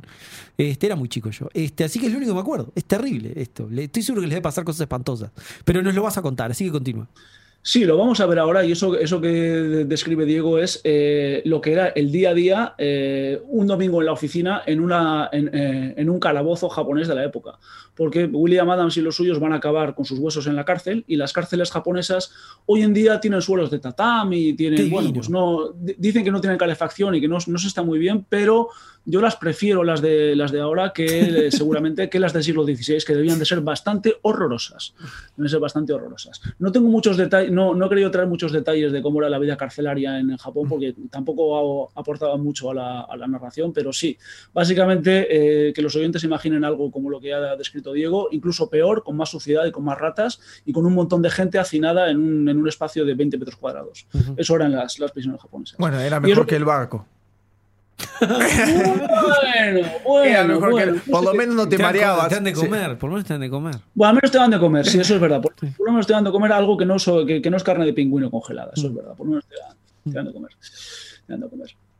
Bien, eh, y todo esto sucede porque el sitio donde han tocado tierra es la provincia de Bungo, en la isla sureña de Kyushu, que ya hemos dicho que el, el- el sur de Japón es la, la isla de Kyushu, la, isla, una de la, la- la isla que está más al sur de las islas principales del archipiélago japonés, es la puerta de entrada a Japón por excelencia durante toda la historia. O sea, incluso los primeros pobladores japoneses en la prehistoria se cree que llegaron a Japón por Kyushu. Bien, pero ese sitio de Kyushu al que, al que han llegado es la provincia de Bungo y eh, es el mismo lugar donde los primeros portugueses arribaron 50 años antes. ¿Qué quiere decir esto? Que no podemos decir que sea una colonia portuguesa, porque no lo es, pero es un bastión portugués. Es, un- es una zona que está controlada por los portugueses. Eh, y Adams y los suyos son holandeses, son de un país enemigo, así que ahí va a haber problemas. Bien, nada más pisar tierra, las autoridades locales japonesas les confiscan todo el cargamento. En palabras de Adams, cito, robaron todo lo que pudieron robar. Solamente se salva el mapamundi que tenía Adams, que lo, lo llevaba escondido en un compartimento oculto de su camarote, pero el resto No, de cartas náuticas, de astrolabios, todos, todos se lo llevan. Las telas de lana que cargaban, eso, eso les interesaba poco. Pa, qué bajón. Pero, pero los cañones y la pólvora que llevaban, eso, eso sí les gustó bastante más. Claro. Y dicen algunos historiadores que esos mismos cañones que trajo Adams en su barco se usarían apenas meses después en la gran batalla de Sekigahara. Está bien. Aquí tengo, eh, en, el- eh, en el guion tengo un pequeño inciso sobre eh, los japoneses y las armas de fuego, que creo que sí, sí eh, amerita hablar un, un par de minutos sobre ello. Vamos, vamos y a es ello. que eh, eh, las armas de fuego en Japón eran conocidas desde, desde siglos antes porque eh, habían tenido contacto con China. Pero las armas de fuego modernas, por así decirlo, eh, como los arcabuces, las trajeron los portugueses, los europeos, eh, eh, a partir de la década de 1540, cuando llegaron a Japón. Y los japoneses, en cuanto vieron eso, dijeron, opa, esto es muy interesante, esto Claro. nos gusta a nosotros. Lo adoptaron, aprendieron a usarlos, aprendieron a fabricarlos, los fabricaron en masa, los mejoraron, tenían, tenían modelos de arcabuces incluso mejores que los europeos y los usaban con una profesión tremenda en los, en los campos de batalla de la era Sengoku. De hecho, eh, eh, esto es el, el, el Pike and Shot del que Diego ha hablado más de una vez y ha dedicado un par de capítulos a, a la, a la Sengoku Jidai. Pues bueno, ahí, ahí vemos que los samuráis de, de- de la época usaban las armas de fuego con, con, con- con mucha profusión. Pero, Y- pero, no, pero y- lo que. Perdón, y otra cosa, un apunte muy corto. Si jugaron al Shogun Total War de vuelta, al Shogun Total War 2, es- está, está clarísimo. O sea, está lleno de unidades de arcabuceros, son clave. Dale. Sí, de hecho, las, las unidades de, de ejércitos samuráis típicos de la época eh, eran bastante parecidas a lo que eran los, los tercios y, las, y, Sí. y- y- y los piqueros suizos. Eran unidades de infantería con picas muy largas, eh, formaciones compactas con lanceros con picas muy largas, hasta 5 y 6 metros, eh, y un nutrido componente de arcabuceros que hacían cortinas de fuego continuo. Luego había caballería auxiliar y cosas por el estilo, pero eran básicamente piqueros y arcabuceros, muy parecido a lo que, a lo que se veía en, en Europa. Pero había algo, había algo que en Europa sí había y en Japón no estaba muy desarrollado y yo nunca he sabido muy bien por qué, porque el- la- las fuentes lo mencionan, pero nunca he visto una explicación satisfactoria.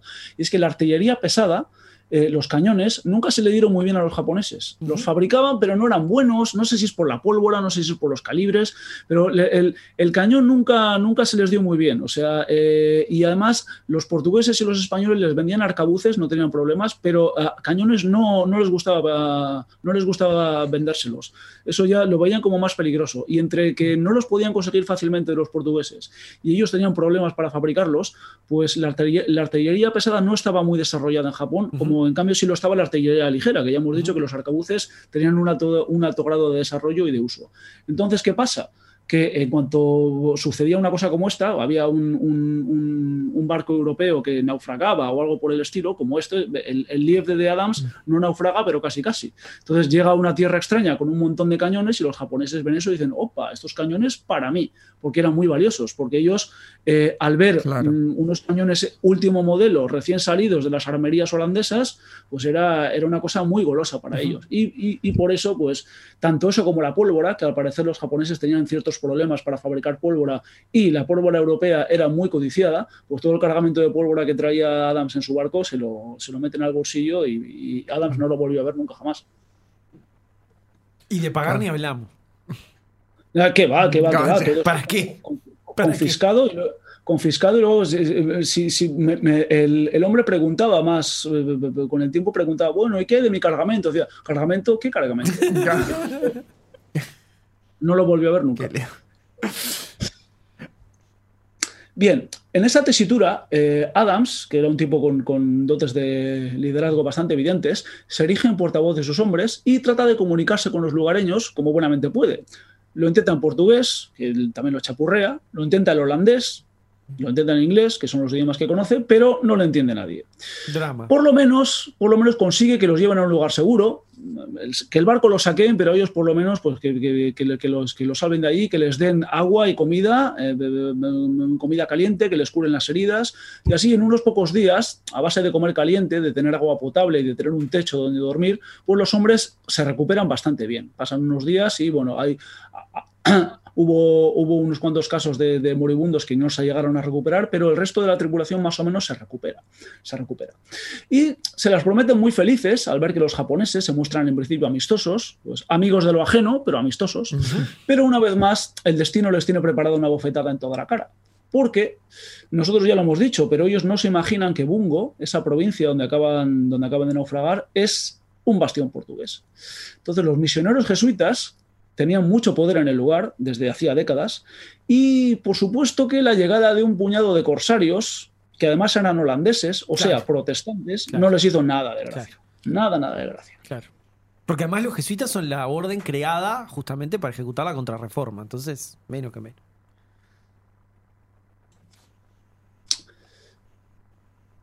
A ver, que me he perdido. Estábamos No, con los misioneros jesuitas. Sí, lo- con- sí, perdón. Los misioneros jesuitas. Bueno, pues en cuanto pasan unos pocos días y Adams y los suyos recuperan mínimamente las fuerzas, el daimio, que es el, el señor feudal, el, el- el señor de la provincia, los llama para interrogarlos. Y Adams, una vez más, es el portavoz de la tripulación. Pero, eh, para empeorarlo todo, el intérprete que se empleó para la ocasión era precisamente un misionero jesuita, Ah, que bueno. traducía del japonés al portugués. Está complicado. Adam porque ya, claro, ya Adam ya de por sí ya era medio hack en portugués, calculá. Claro, cuando te empiezan a hablar en portugués y es donde me metí. Cuando empiezan a pasar en japonés, cero chance de, de transmitir Se va un a mensaje. perder mucho en la traducción, claramente. Se va a perder mucho en la traducción.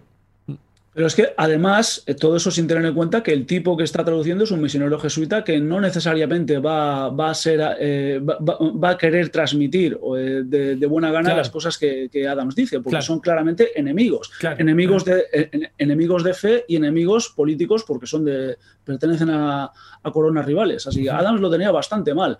Y como no era tonto, se dio cuenta de ello la primera y se preocupó mucho de intentar que los jesuitas no manipularan sus palabras y todo su afán era explicarle a- a- al, al- al daimio y a, y a las autoridades japonesas que estos tipos de la sotana, aunque fueran occidentales, blancos como él, y adoraran al mismo a ese señor que se llama Jesucristo, en realidad, como él decía, Sí. abro, abro comillas porque esta es, esta es una cita suya, eran sus enemigos mortales. Él decía, no, no, no, estos tipos son mis enemigos mortales. Y los jesuitas, por su parte, pues no, no se quedaron atrás y eh, acusaron ante el daimio a, a los marinos del Liefde de ser piratas, que es un castigo que estaba de- eh, que es un delito que está castigado con pena de, con pena de crucifixión en el Japón de la época. Así que entre unos que dicen, no, no, no, yo no tengo nada que ver con estos tipos, yo vengo de un sitio que se llama Holanda, yo soy protestante, no sé qué, no sé cuántos, y los, y, y los jesuitas que dicen, estos tipos son piratas, hay que crucificarlos, el daimio no sabía qué hacer. O sea, no tenía, le estaban armando un, un- un follón bastante grande. Eh, Sí, en la casa. Vienen estos extranjeros y me traen conflictos externos, ¿no? Mm. De repente tenés barcos que están llegando con jesuitas este, misioneros, con piratas que no sabés si son piratas. Ahora no sabés quién es el pirata. Tenés dos blancos que se están acusando en tus tierras. Claro, claro, ¿quién Te, tiene está- razón? te están metiendo sabes. en una guerra extranjera. y- Efectivamente. Que se arreglen entre ellos. claro. Y encima son todos unos pobres diablos, porque te caen con unas naves todas destartaladas estos nuevos y me vienen a traer problemas. No es ninguna gracia. Ni siquiera milanesa de pingüino te trajeron.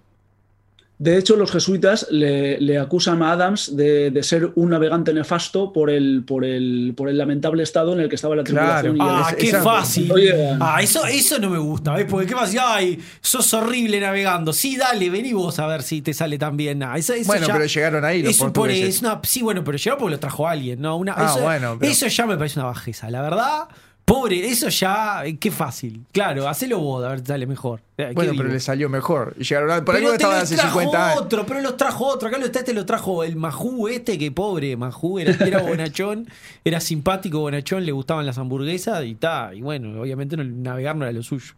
No, no tan lejos, por lo menos. Bueno, muy bien, continuemos. Total, que el pobre daimio no, no se enteraba de nada, no entendía por qué Adams y los portugueses se llevaban tan mal entre ellos, y lo único que tenía claro es que esos tipos eran muy raros. Y como no sabía qué hacer con ellos, pues decidió, en una actitud muy, iba a decir muy japonesa, muy, muy funcionarial, pero yo creo que esto es, es algo típico de todas las culturas, en todos los lugares del mundo, decidió desentenderse del, problem- del problema delegando el asunto en otra persona, en este Sí, caso sí. en el gobierno central. Perfecto. Ah, buenísimo, buenísimo. La pateo para arriba, ¿viste? Claro. Consulto al gobierno. Cuando no querés, pasar el problema para arriba. Ya está. Eso es Así que- Project Manager. Cuando no querés, subilo para arriba, ¿no? ¿No te dicen Eh, eso? Ahora para arriba.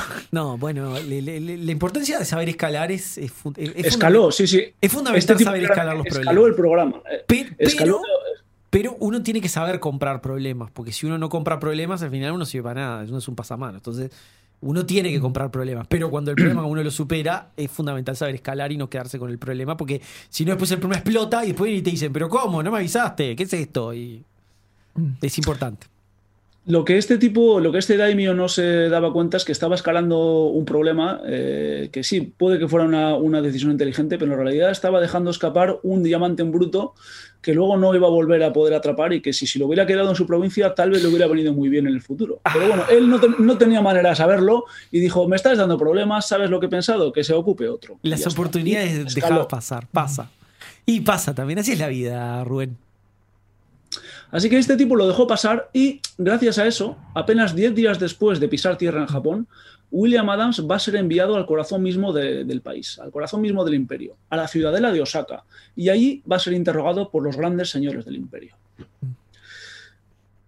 Me- Aquí, eh, sí, eh, si queréis hacer algún comentario. No, no, siempre te digo, me, me, me generas un gran misterio. Es como que es un gran punto de la historia. Este, bueno, a ver qué va a pasar ahora cuando vaya Osaka. Me, me, me quedo, me quedo, me quedo con mucha curiosidad. Es, vamos a ver qué ocurre. Es fantástico. Dale, continuemos. Aquí me gustaría hacer un pequeño inciso y no es por, por eh, eh, eh, ampliar el hype que, que- que- que tiene, que tiene Diego, eh, pero es que es necesario explicar un poquito cómo es la situación de Japón en este mismo momento. Por Porque, favor, claro, hagámoslo. Eh, es necesario para, para el devenir de la historia y además hay que decir que este es uno de los momentos más apasionantes de la historia de Japón, Sin al, duda. al menos, en, al menos en mi opinión. Este Japón en el que acaban de llegar Adams y los suyos es un país convulso y dividido, donde soplan vientos de guerra civil una vez más. Japón estaba aún, podemos decir, en plena era Sengoku, un periodo de guerras intestinas que durante más de un siglo habían tenido al país sumido en el caos. En los últimos años, en las últimas décadas, los esfuerzos de una serie de caudillos samuráis habían conseguido imponer cierto orden. Tras varias décadas de duras batallas, se había logrado por fin unificar y pacificar el reino. O sea, esto es un poco como, eh, imaginémonos una situación como en Game of Thrones. Mm. Tenemos los siete reinos que están eh, eh, en guerra constante unos con otros. El Japón de la era Sengoku vendría a ser una especie de año de los cuatro emperadores, pero no un año, sino 100 años, así. Claro. Todos los años así. Eh, eh, y sin solución de continuidad. Y después de muchas guerras, de muchos problemas, de muchos politiqueos, muchas batallas, mucha sangre, eh, se había logrado, se había logrado cierta unidad, cierta pacificación, porque había, habían llegado una serie de tipos que eran como los Targaryen, que habían llegado con sus dragones y habían impuesto el orden y habían creado un trono de hierro y, sometido a, a, los, a, los, a los siete reinos. Bien, pero ahora, en 1600, en este año en el que estamos, esa paz tan duramente conseguida estaba a punto de saltar en pedazos. El gran unificador de Japón, Toyotomi Hideyoshi, había muerto apenas un año antes y había dejado un heredero a un niño de unos cinco años. Uh -huh. Así que, como podemos imaginar, el tema de la sucesión iba a traer muchos, muchos, muchos problemas. Uh -huh. Aquí voy a hablar de una serie de nombres que no hace falta que, que, que los oyentes retengan, los digo simplemente porque es, es, creo que eh, eh, es necesario mencionar algunos de los grandes nombres de la, de, de la, historia japonesa. El nombre importante viene después, va a venir justo ahora, ese es el que quiero que recuerden, pero bueno, esto, si no se acuerdan de los nombres, da igual, básicamente esto es lo que he explicado. Eh, el gran Targaryen fantástico, maravilloso, eh, ha unificado todos, todos los siete reinos, pero se ha muerto eh, con un heredero que eh, tiene cinco años. ¿Y qué pasa ahora con el trono de hierro? Pues que los Lannister, los Stark, los Baratheon empiezan a estar nerviosos y a ver una oportunidad de quitar al, al niño de en medio y ponerse ellos. Estamos en esa situación, estamos uh -huh. precisamente en esa situación y este es el escenario que nos cuenta la novela Shogun, que claro. cuenta muy bien los, los, los politiqueos del, del momento.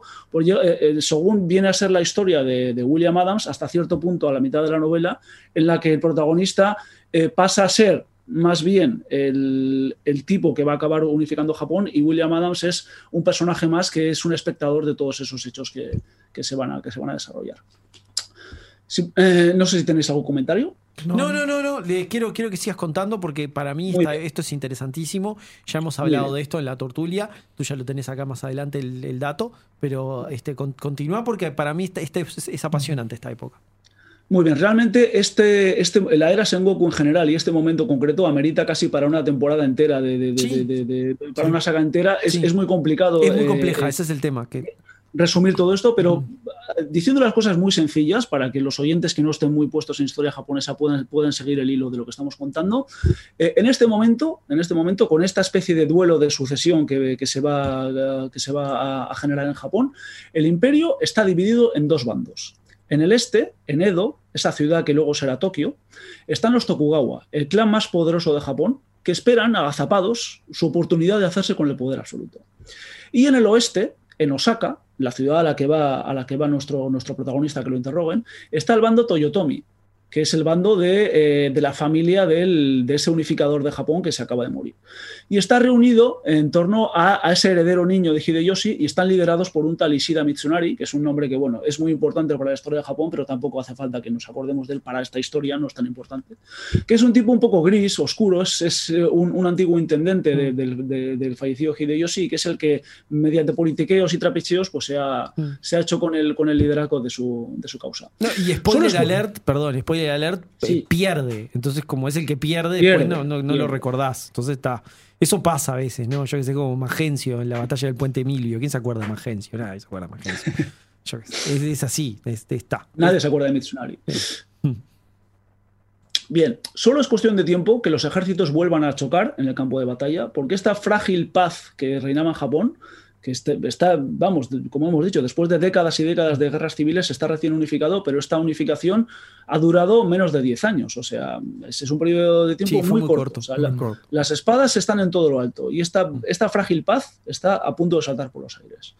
Y el destino de Japón se va a decidir a cara o cruz en una batalla decisiva en octubre de ese mismo año, de 1600, mm. o sea, pocos meses después mm. de, que, de, que, William Adams llega a Japón, y esa batalla es Sekigahara, uh -huh. la madre de todas las batallas, sí. el choque armado más grande de la historia de Japón, sí. y del cual Diego ha sí. hecho un, un, hizo uh, hace, hace unos años. Muchos años un episodio, para mi gusto, muy bueno y muy bien contado. De, eh, de, lo que, de, de, lo que fue la batalla de Sekigahara, que es una batalla inmensa que podría hablarse de ella durante, durante programas y programas. Y Diego hizo, Diego hizo un trabajo Diego hizo un trabajo estupendo eh, eh, para, para, concretarla en un par de puntos uh -huh. que son muy interesantes de la, de, de, de, de, la batalla en sí y que además de saber lo que pasó, te cuenta, te, cuenta la historia de, Ina Omasa y de sus, y de sus Diablos Rojos, que, que, son unos tipos muy, muy, muy interesantes. Porque era, claro, era contado desde un punto de vista de, este personaje, Naomasa, que es un noble más bien menor, o sea, no es No es un Sí. personaje de la historia con H mayúscula.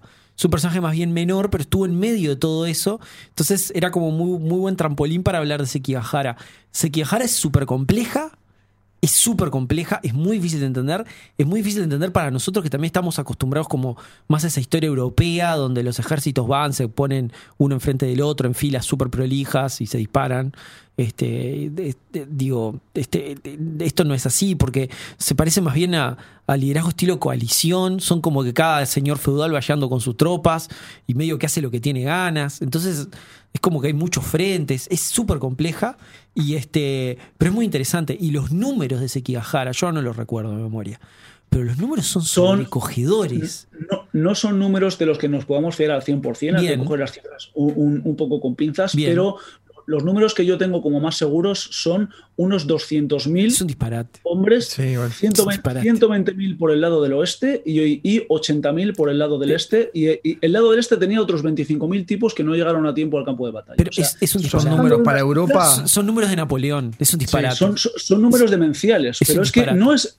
Aunque esta es la batalla más grande, pero Mm. eh, eh, en esta misma era Sengoku, a finales de la era Sengoku, nos, nos encontramos con, con batallas y con campañas que fácilmente tienes 100.000, 150.000 efectivos en el campo de batalla, muy fácilmente. Mm. Muy fácilmente. Eh, claramente-. Claramente el tema de la logística lo tenían que tener muy- mucho mejor trabajado esta gente Sí. que, que en Europa, porque acá las, las batallas europeas no, no, no son así de grandes. Este, no son, ahora no me acuerdo Breitenfeld, por ejemplo, que es súper grande, o Nordlingen, son batallas muy grandes, pero, pero los números son, son números de Napoleón, estos números, 200.000 personas, es un disparate. Realmente es un disparate. Este, a mí me parece súper interesante eso, ¿no? Porque yo qué sé. Porque además, claro, como después Japón toma toda esa, como toda esa política aislacionista, es como que no, no nos imaginamos estas grandes batallas en Japón, ¿no? Y en realidad sí, nos las tenemos. O sea, no sé, uno se imagina Japón, se imagina el duelo de samurái, no sé, un ninja, ¿no? No, no se imagina este, un Waterloo. Y sin embargo, sí, hay que imaginárselo porque están. Este, en esta época están presentes. Así que está, este, eso. Este, gracias por traer, por traer el, el- el- el- por traer a Sekigahara porque es súper interesante. Y además es súper decisiva también, ¿no? Es como cuando uno encuentra esas batallas decisivas así, ¡paf! que tienen esos pesos que marcan un antes y un después, un parteaguas, es, es como súper importante. Así que bueno, que este, continúa nomás, eh, no sé algo que sea. tengo No, no, Dale, continúa nomás, Rubén. Sí, Sekigahara es, de- de- de- tal y como dices, Diego, es, es un parteaguas que marca un antes y un después importantísimo en la historia de Japón y por, y por extensión en la historia de Asia, porque va a tener unas Claro. ramificaciones que, que- que van a llegar hasta el siglo, hasta el siglo XIX. El Mira. vencedor de Sekigahara, este, Sí. este Tokugawa Ieyasu, va a ser quien instaure una dinastía de shogunes que van a ser, va a ser la más poderosa de la historia de Japón y que va a gobernar eh, Japón por los siguientes tres siglos hasta finales del siglo XIX. O sea, estamos hablando que estamos Sí. en el siglo, en el año 1600, casi casi acabado el siglo XVI, Hmm. y que eh, lo que ocurra en Sekigahara va a marcar el destino de Japón durante los siguientes 300 Sí, años. sí, no, es no, tremendo. Es, es una dinastía tremenda. Este, mira, estoy buscando acá los números de Breitenfeld, por ejemplo.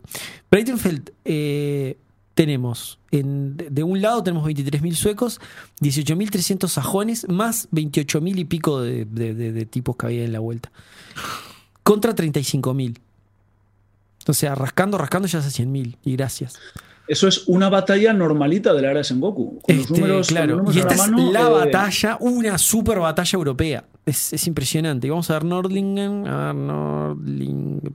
producción al aire. Está muy mal esto que Sí. estoy haciendo, pero es un pecado realmente. Sí, pero como me- referencia de. la- 25.000 hombres contra 33.000, 50.000 personas. Es impresionante. Los números de, de Japón son impresionantes.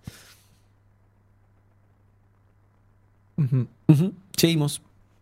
Bueno, y estamos en la antesala ahora mismo eh, de, todo esto que estamos contando, de uno de los puntos decisivos de la historia de Japón, de una batalla en la que el destino del país se va a jugar a cara a, cara o cruz. Y este recién llegado, este William Adams, estaba destinado también a jugar un papel de cierta importancia en estos acontecimientos que estaban por venir. En cuestión de, en cuestión de meses iban a chocar los ejércitos y, Japón iba a cambiar para siempre. Y en el medio este hombre.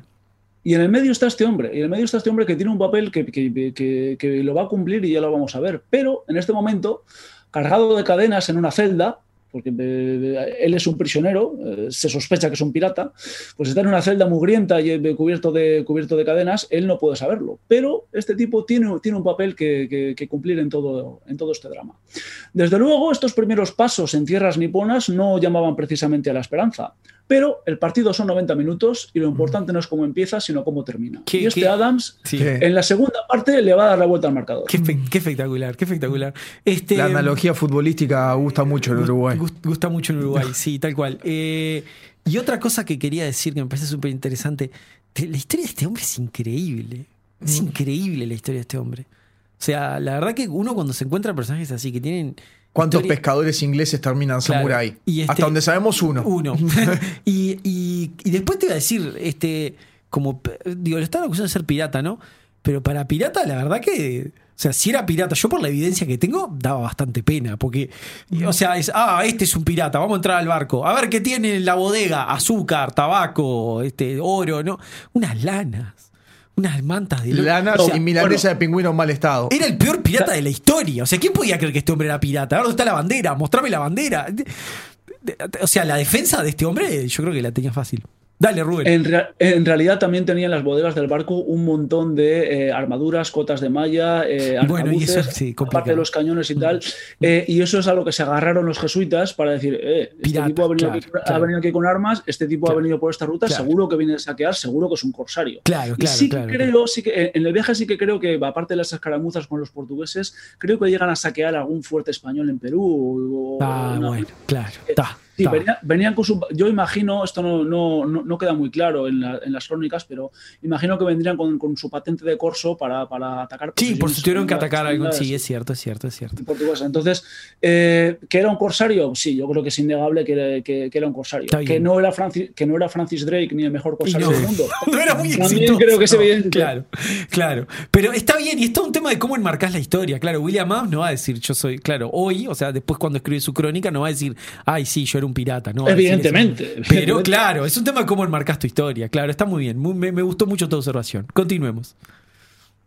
Bien, eh, en estos momentos, ese gobierno central de Japón al que Adams tiene que enfrentarse era un consejo de cinco daimios, de cinco señores feudales, de estos que son señores de las provincias, que eran quienes regían el país en nombre de ese heredero niño que había quedado.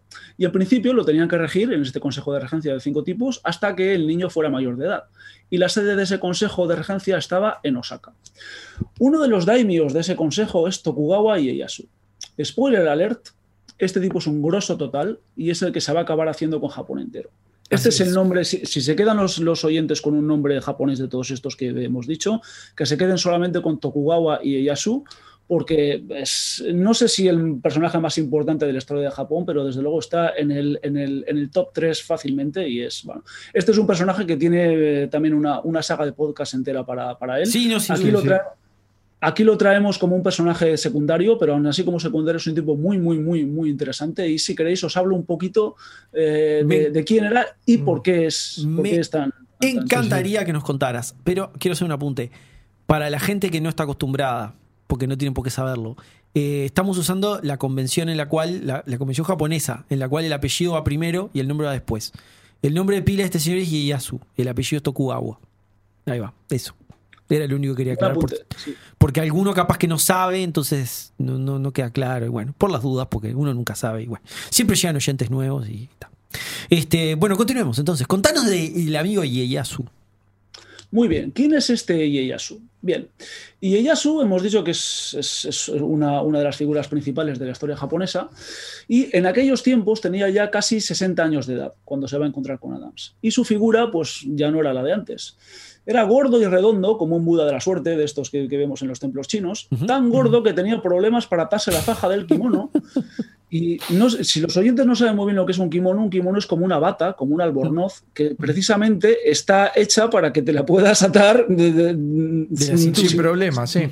sin importar lo gordo que estés. Para que no te dé el kimono, pa- para que no te dé el kimono para atártelo, tienes que estar realmente gordo. Era un chucha. Ieyasu debía estar. Vamos, Sí, el eh, estofado de Yashu duro como el de hipopótamo. Claro. Estofado de Ieyasu. Bueno, muy bien.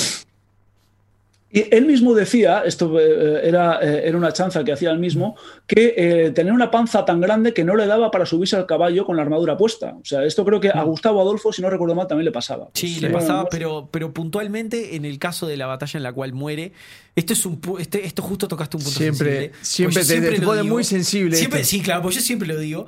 Eh, la razón por la cual no usa armadura es porque tiene un este. porque había recibido una herida, entonces le, le incomodaba Ah. mucho. Pero, pero sí, pero sí, estaba, estaba, estaba, entonces estaba medio grandote también y tenía, tenía este problema también. Pero puntualmente en el, en el caso de esa batalla final del 10 por una herida. Pero sí, tenía este problema, sí. Definitivamente tenía este problema, es, es así. Pasa que a mí, yo siempre estoy en un punto de decir porque el cuento que te hacen siempre es, no usé la batalla porque dijo, Dios es mi armadura. Entonces, ah, qué banana que era, dijo Dios es mi armadura, mirá, lo mataron, ja, ja, ja, ja, ja, ja. No, hermano, o sea, dijo, habrá dicho eso para, para darse valor a sí mismo y no asustar a nadie, para valentonar a su gente. Pero tenía otros problemas por los cuales no podía usar la armadura. No era, no era un tarado que decía Dios es mi armadura. Claro. Este, entonces a mí eso siempre, porque es el cuento, siempre te cuentan ese cuento, ¿no? Porque es el gracioso, ¿no? Pero claro, no, de- de- entonces yo por eso siempre me acuerdo del tema. Pero sí, tenía el problema de la zapán y tenía el problema de la armadura, definitivamente. Continuemos. Y Ieyasu tengo entendido que en la batalla de Sekigahara eh, no, eh, llevaba parte de la armadura, llevaba el yelmo, llevaba los espaldares, las sombreras, pero me parece que el peto no lo llevaba precisamente por, Por ese problema. sí. eh, se, se ha- se ha conservado, la- muchas de las armaduras de Ieyasu se han conservado, la que llevó en Sekigahara o se cree que llevó en Sekigahara se ha conservado también y si tienes la, la tripa un poco gorda no cabes en esa armadura. Claro. Así que eh, probablemente Ieyasu no, no llevaba la armadura puesta en Sekigahara, pero seguramente tampoco lo necesitó porque él mandaba las tropas desde... Sí, no, no creo que haya peleado mucho. Sí, con 60 años ya 60 era el no que se paraba, gritaba el nombre y se enfrentaba en combate sin No le hizo falta. Eh, no le hizo una- falta, una cosa- tenía gente. Un sí. apunte muy divertido. En. Esto me hizo acordar una cosa, hablamos de armaduras gordas. El, vi en, en- Creo que fue en, en- en- Creo que fue en. ¿Dónde fue? Creo que fue en el, en el Met, en Nueva York, creo que fue, que está la armadura de Enrique VIII, no estoy seguro. Y Enrique VIII, estamos hablando del señor que le gustaba divorciarse de sus mujeres y matarlas. Este. eh, y es una armadura de gordo. O sea, es una armadura, vos la ves, tiene la panza, todo. O sea, esta armadura está forjada para que la use un tipo eh, con panza. Sí, que O sea, si sos rey y no te puedes hacer tu propia armadura de gordo, es como Pero- ser rico, comprarte un traje si no lo puedo mandar a un Claro, sastre pero- para pero- que me haga. Pero me pareció fantástico, porque vos la armadura del caballero siempre te hacer ah, heroico, cosa, no sé qué. Y esta armadura es una armadura con una zapán. Y vos decís, boludo, esta armadura es para pa, pa- pa gordo. Igual, claro, después viene el problema, claro, después el, no hay sastre que te la arregle si engordás más, ¿no? Tenés ese problema, ¿no? Ajustar una armadura no es lo mismo que ajustar un pantalón, Sí. definitivamente. Pero bueno, nada, eso, quería comentar eso porque el tema de las armaduras y la panza siempre se ve que me, me- me- claro, es un problema, es real, o sea, digo, y a medida que pasan los años, más real es. Este, de- definitivamente es así. Cuando digo pasan los años de uno, no los años de la historia.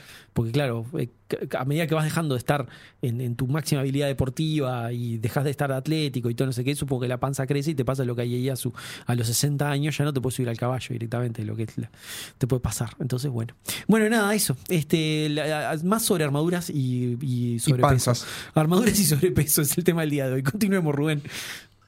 Hay que decir que eh, en Japón esto, esto era un problema más o menos poco habitual porque eh, la dieta de los japoneses, incluso de los samuráis de, de- de alta cuna y de la nobleza, no es que fuera muy, muy variada ni, ni- ni muy energética, comían Ok. de, una, de una manera bastante frugal y no era muy habitual ver a gente con, con, con- con panzas gordas. Lo de Ieyasu era, era más bien excepcional hasta donde yo sé. Mira. También habría gente gorda, pero era más bien ex- excepcional. Y viendo las armaduras de la época, ves que eh, no, no me suele haber visto nunca en Japón una, una armadura que esté hecha para un tipo gordo. Son Mira. todas armaduras para gente que está bastante enjuta, porque los japoneses, tanto entonces como ahora, son gente que en general, quitando los luchadores de sumo, son gente que, que, eh, Sí. son, son más bien delgaditos. Ahora, Ieyasu no era, no era su caso. Pero este aspecto de viejecito afable y regordete no tiene que engañarnos, porque Ieyasu era un verdadero halcón, un operador político letal y un comandante brillante. No solo había logrado sobrevivir a la era Sengoku entera, sino que había aprovechado ese escenario de muerte y destrucción absoluta, que se había tragado a muchos clanes más antiguos y más poderosos que el suyo, para labrarse un camino hasta la cumbre. Y Ieyasu había combatido en decenas de batallas con los mejores generales de Japón, a veces bajo sus órdenes y otras contra ellos, y los había sobrevivido a todos. Y Ieyasu era un tipo frío, calculador, que empezando desde muy abajo, porque era un samurái eh, eh, no de baja cuna, pero era el señor de una provincia insignificante, o sea, un, alguien que no estaba destinado a nada en el gran esquema de las cosas, y el tipo, empezando tan de abajo, a base de trabajo y de constancia, y sobre todo esperando pacientemente a que se presentara la ocasión propicia para entrar en acción, que era, ese era su movimiento favorito, esperar hasta que se presentara la, la ocasión, había llegado a convertirse en uno de los daimios más poderosos del país. Y ahora, después de toda una vida, de guerras, de batallas, de, de- de- de sobrevivir a mil peligros, a mil conspiraciones, llegaba por fin su momento. Porque con Hideyoshi muerto, con este Targaryen que había unificado Japón muerto, y con su heredero siendo un niño, era su gran oportunidad para dar un golpe de mano y hacerse con la victoria final en ese gran juego de tronos de la era Sengoku. Y, y siendo como era, no la iba a dejar pasar. No sé si tenéis algún comentario. Eh, no, pero salvo decir que, que sí, que vos, uno cuando repasa la historia de la Sengoku está lleno de tipos brillantes y se, las, se los comió a todos. La Sengoku se los comió a todos, es impresionante. Claro. Y sí, y realmente el que quede tiene que ser. Ese problema el de que clasificatorio. muy bueno. Claro, ese problema Cuando de juega tipo, playoff los que va playoffs, quedando, claro, dejando fuente afuera. Es el problema de Claro. playoffs, sí. Pero, pero es impresionante. Es realmente La habilidad cuando juegas en los playoffs que no puedes hacerlas, dejarla pasar hasta que te toca el rival débil en el momento Pero justo y no, pegar. nosotros hablamos si es de, playoff, hablamos es- de Taqueda, no sé, está Taqueda, yo qué sé, está Date, no sé, hay mil y son todos todos tipos muy importantes y, yo qué sé, es como, no sé, imagínate la parte de la guerra civil de, de, de- de Napoleón, de, perdón, de, de Pompeyo y César, pero que no fueran Pompeyo y César, que hubiera cinco más, ¿viste? Todos del mismo nivel, no te digo que sean del nivel de Pompeyo y de César, pero imagínate, pero todos del mismo, pero yo digo que sí están nivelados entre ellos.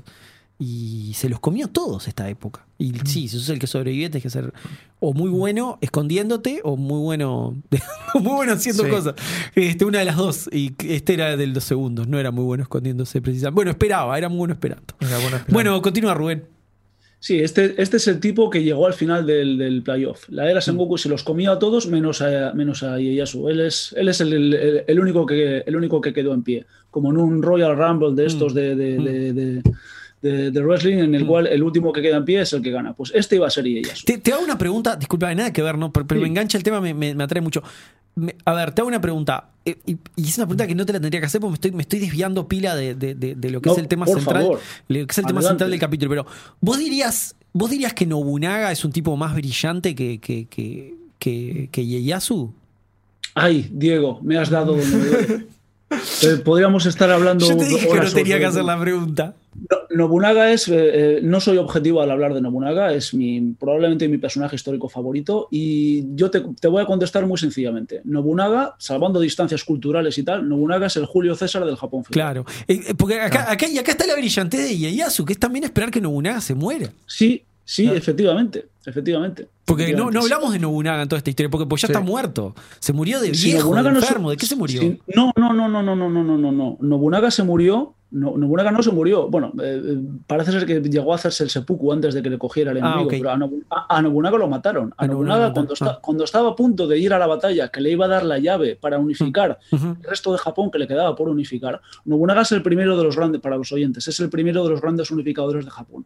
Es el tipo que pone las bases de, de- de- de la unificación de Japón en la era Sengoku y es un poco como, como lo que hizo Julio César para el Imperio Romano, que nunca, nunca llegó a ser emperador, pero puso las Claro. bases de lo que luego. Vale, pues eh, lo mismo que César muere porque lo matan antes de que llegue a, la, a, a- a- A ver culminada su obra, eso es. Nobunaga muere antes de ver culminada su obra porque eh, uno de sus generales se revela se lanza contra él y cuando está descansando en un templo de Kioto, solamente con un- su guardia personal y unos cuantos pajes, porque está, en, eh, está en, en- en territorio conocido, o sea, no tiene nada que temer salvo que alguien lo traicione. Y alguien lo traiciona, se lanza sobre él, ataca el templo en el que, en el que está descansando, el templo de Honnoji, que es uno de los lugares más famosos de la historia de Japón, y ese templo acaba consumido con la- por las llamas y el cadáver de Nobunaga se lo tragan las llamas y eh, no se vuelve a saber nunca más de él. ¿Y qué pasa entonces? Que la unificación de Japón, que estaba a punto de, completarse de manos de Nobunaga, en un par de años más de batallas lo hubiera conseguido, porque tenía todas las cartas, tenía los mejores ejércitos y, lo tenía todo de cara. Si no ocurría algo como eso, lo mismo que César lo tenía todo de cara, si no le ocurría algo, algo como lo que le, iba a ocurrir, pues ¿qué pasa? Que todo, todo se viene abajo y Japón tarda otros 20 años en eh, unificarse y por eso estamos ahora, eh, en vísperas de la batalla de Sekigahara, como estamos. Porque eh, si Nobunaga no hubiera muerto ese día en, en Honnoji, ahora mismo sería Nobunaga el que estaría hablando con, con William Adams como señor de, de todo, de todo Japón. Pero Nobunaga muere antes de tiempo y su obra de unificación queda incompleta, vuelve a haber duelos de sucesión, vuelve a haber guerras de, de sucesión y es cuando vienen otra vez todos los señores de los, de los siete reinos a porfiar por el, por el, por el Por- trono de hierro. Porque claro, yo lo que me quedo es que para mí, claro, yo en mi, en mi cabeza Nobunaga es el más brillante de todos estos tipos, pero ¿por qué él no se Para queda mí con también. todo? Y porque se Para muere también. antes. No se queda con todo Es- porque se muere antes. Eso es. Y, y- y- y- y en, en mi opinión, lo que indica que eres que es el más brillante es que los dos tipos que, cum- eh, que- que- que completan la obra, que terminan de, de unificar Japón, son dos tipos que, que eran lugartenientes suyos. Hideyoshi, el tipo que se acaba de morir dejando un, un heredero niño, era uno de los generales y casi casi la mano derecha de Nobunaga. Y este Ieyasu era uno de los aliados subalternos de, de- de- de Nobunaga. Tenían una relación nominalmente de aliados, pero en realidad era, era Ieyasu era más bien un subordinado de Nobunaga, Claro. que habían sido aliados desde, desde, desde principios de la carrera de Nobunaga. Mm. Y en muchas batallas importantes de Nobunaga está Ieyasu. Claro. O sea, Ieyasu, como decís vosotros muchas veces que tener un mentor es importante, Mm. Ieyasu tiene un mentor fantástico en Nobunaga. Mm. O sea, se cría bajo, bajo el ala de Nobunaga. Claro. Y cuando no está Nobunaga y no está Hideyoshi, pues ve que es su momento. Pero los dos tipos que terminan de unificar Japón vienen del campo de Nobunaga. Y, y siguen la hoja de ruta que traza Nobunaga. Es como, eh, como eh, lo que César y hace- Augusto. Efectivamente, me lo has quitado de la boca. Lo que hace eh, Augusto, básicamente siguiendo la hoja de ruta más o menos que traza César, César. Mm. Es lo que hacen estos dos con la hoja de Sí, ruta de, de sí, Nobunaga. Estamos sí. simplificando mucho las cosas. sí, pero obviamente, menos- obviamente, porque fue una pregunta que te hice totalmente fuera de guion, además que está muy mal. O sea, pero no me puedo aguantar No, pero porque. No me a- puedo aguantar porque hablar sabes de mucho del tema. No me puedo aguantar porque sabes mucho del tema y porque me parece un tema apasionante. Y acá también ves otra cosa, que es el tema, la importancia de saber esperar el momento. Sí. La importancia de saber esperar. Este hombre dice, yo no puedo, o sea, claramente es un subordinado de Nobunaga. Dice, yo, yo no puedo este, ir, ir en contra del tipo del cual, este, para el cual trabajo, porque además es un tipo más poderoso que yo, más experiente que yo. No, acá lo que tengo que hacer es esperar. Y el tipo después se muere y, le, y le surge su momento. Entonces, yo qué sé, eso, no se apuren, es, es fantástico. A mí creo que hay un montón de, de- de- de- hay un montón de lecciones acá para sacar de esta historia. Es, es, la, es lo que tiene de apasionante la Sengoku. Es, o sea, tiene eso de apasionante, lo otro que tiene es que es hipercompleja. Es, es hipercompleja. La, toda la historia de lo que es la, no sé, por, por poner un ejemplo, porque estamos en el paralelo con Roma todo el tiempo. La historia de las guerras civil, este, de la guerra civil romana y la guerra de la República es mucho más simple. Este, es mucho más simple. No, no digo que no sea, no digo que no sea mejor historia o no, no me meto ahí. Es, es- sí digo que es más fácil de entender. La Sengoku tiene tantas idas y vueltas, tantos señores, tantos personajes menores que hacen. Se parece mucho más a Game of Thrones, es muy buena la analogía, porque tiene tantos personajes menores que, que- que- que terminan apareciendo de la nada a último momento y todo, y no sé qué, que, que es muy, muy confusa y difícil de seguir. Pero, pero es, pero sí, este, me, me encanta esta charla que tuvimos, Rubén. Me, me encantó. Te pido disculpas por, por, por desviarte del No, en tema, absoluto, en absoluto. pero- Gracias por darme la oportunidad de hablar de Nobunaga, que vamos, uno de mis temas de conversación favoritos. Pero, pero te, te- agradezco pila porque la verdad que me, me- me encantó y no estaba planificado. Así que eso es generosidad de tu parte. Así que gracias y sigamos. No, pero es, es un apunte muy pertinente porque este Ieyasu no nace de la nada, no surge de la nada. O sea, está bien explicar un poco de dónde viene y por qué es un grosso y un salado. No, no lo es porque, porque lo diga yo, es porque el tipo eh, ha sobrevivido a muchas cosas, ha habido muchas cosas y ha sabido sobreponerse a todo. También ha tenido algo de suerte, porque necesita suerte. La suerte para clave. sí. La suerte de Y campeón es necesita clave. la suerte. suerte, pero bueno, Ieyasu no es, no es un tipo que se esconda. Ieyasu es un tipo que le ha visto los ojos a la muerte y, y- y se ha reído en las barbas del diablo más de una vez. Igual me gusta que hayas usado la expresión grosso y salado una atrás de la otra Está para definir este tipo. Le Gracias. falta- exacto, te falta decir vos un par de veces y ya te podemos dar el carnet de uruguayo. A tanto no llego, a tanto no llego. Sol- solamente estoy en, en- en tercer grado de Está Río está bien, está bien. To- Todavía me falta. Bueno, volvamos un poco a Ieyasu, porque eh, hay otro rasgo de su personalidad que no hemos, eh, de, su carácter, de su figura, que no hemos eh, comentado y que va a ser muy importante en esta historia. Y es que, bueno, va a ser clave en esta historia y en el futuro de William Adams. Porque es que, al contrario de lo que luego van a hacer sus sucesores, Ieyasu tenía un interés muy, muy vivo por lo que ocurría más allá de Japón. El tipo ya había querido invitar a los españoles, que, que estaban por Manila por- por aquellos tiempos, perdón, para que acudieran con sus naves desde Filipinas a comerciar en sus tierras. Y su ambición oculta, cosa que los españoles al parecer conocían y no les gustaba nada, era construir su propia flota de galeones con los que dominar los mares de Asia. Este tipo tenía visión, este tipo sabía que era el momento de, de lanzarse allá de los mares y es de los pocos japoneses que tiene esa visión y la quiere, y la quiere realizar. y la quiere realizar. En estos momentos, en Osaka, ya hemos dicho que se está cociendo una situación que deja chica cualquier temporada de Juego de Tronos. Y siento ser tan pesado con la comparación, pero es que realmente es, es- es una comparación que creo que está muy bien traída porque es una situación que es de, eh, eh, de historia de Poniente total eh, y absoluta. Solamente que este eh, Japón es el, sol, el- es el sol naciente y no, y no es Poniente como, como, como en Juego de Tronos, no es, no es Westeros. Bien, en estos momentos, Ieyasu está maniobrando para quitarse de en medio a este Mitsunari, a este, a este tipo que está liderando la, la- facción contraria, y está tratando de ganar adeptos para su causa. Porque eventualmente su objetivo es eliminar a este heredero niño y hacerse él con el poder. Hemos hablado ya mucho de Ieyasu, nos hemos adelantado un poquito al guion, pero pues, es igual.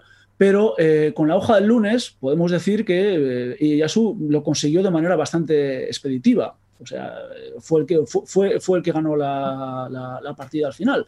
Porque era un tipo brillante, es, es un, es un Napoleón, es un, es un César Augusto de la historia de Japón, pero todo esto que hemos dicho eh, en estos momentos no cuenta prácticamente nada, porque ahora mismo, en abril de 1600, donde estamos en este punto de la historia, las cosas no estaban nada claras. Por muy salado que fuese Ieyasu, por muy grosso que fuera, que lo era, pero no iba a poder hacer nada si todos los demás daimios del país se alineaban en su contra. Y eso es justo lo que estaba, lo que estaba a punto de pasar. Y es justo lo que se está dedicando ahora mismo, a maniobrar entre bambalinas como una especie de Frank Underwood del, del Japón feudal para asegurarse la victoria final. Porque claro, eh, ahora mismo Ieyasu es un tipo importante, es un daimyo poderoso, pero solamente es uno de muchos. Ahora mismo es un, es un Lannister más, es un Baratheon más. Eh, después va a ser el, el- el tipo que gane la partida, pero ahora mismo todavía no lo ha ganado. Se la está jugando, está empezando a jugársela y puede pasar cualquier cosa. Podría haber perdido Ieyasu en Sekigahara perfectamente y ahora no estaríamos hablando de él. Así que en estos momentos se está jugando el cuello y se está jugando el futuro no solo del país, sino lo que para él más es, es más importante, el, el futuro suyo y de su clan. Así que eh, cuando Adams entra en escena, y Ieyasu está, ya hemos dicho que está ocupado politiqueando, está ocupado eh, moviéndose entre bambalinas, poniendo en práctica su táctica favorita, que es ganar tiempo para despistar a sus enemigos. Y esos enemigos son muchos, porque en estos momentos tiene pues, casi casi a medio país en su contra. Así que puede, puede que, no sé, cansado de, tantas maniobras políticas y de, tantos quebraderos de, de- de cabeza, tal vez para darse un descanso de tanta conspiración, para pasar el rato, este Ieyasu decide sentarse a hablar con ese bárbaro tan extraño, con este, este Adams, que le han traído desde las lejanas tierras de Kyushu en el sur de Japón y que dice ser enemigo de los jesuitas, que es algo que a él le suena muy raro. dice, coño, pues hay, hay, hay, hay, eh, hay- hay rencillas entre los bárbaros, del sur, de los bárbaros del sur, no son todos lo mismo. Y este encuentro les va a cambiar la vida a los dos. Al entrar en el castillo de Osaka, Adams es un simple prisionero cubierto de cadenas. Pero unas semanas después va a salir de allí como vasallo del señor más poderoso del país, de este Tokugawa Ieyasu.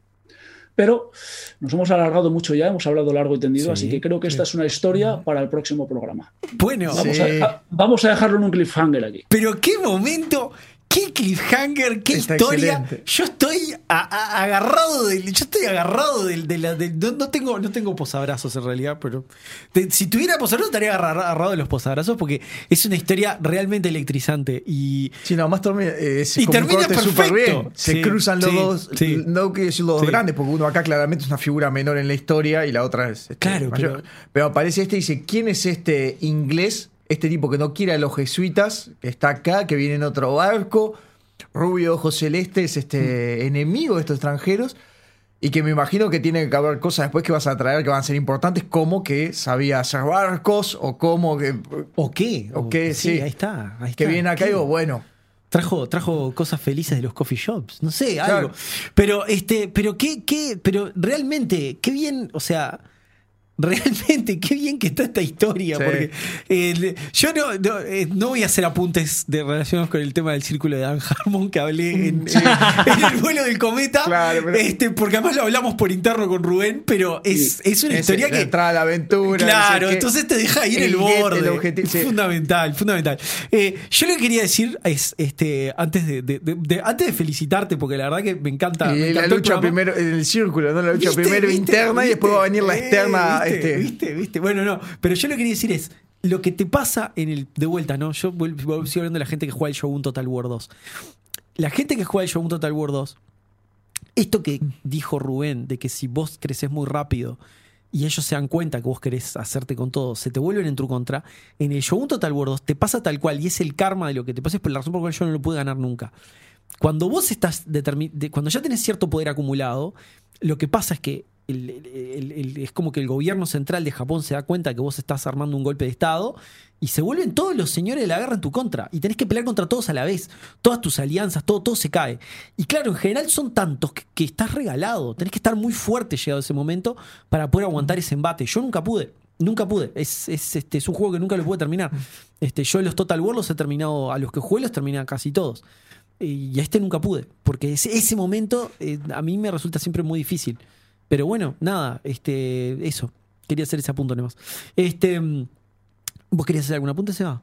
Eh, no, que tenés- para ganar eso tenés que aprender el meta. Es como en el que universal. Es que cómo aprender el liderar las, claro, este, las coaliciones. Sí. Es dificilísimo. Sí, es el gran problema que está en el. Este, pero bueno, Rubén, te quería felicitar porque la verdad me encantó lo que hiciste, Sí. me encantó el programa, me encantó cómo lo armaste. Me parece que nos trajiste una historia fantástica y tengo muchas ganas de que. Claro, nos agarra, ahora nos agarra diciembre, que es el mes de las fiestas, entonces.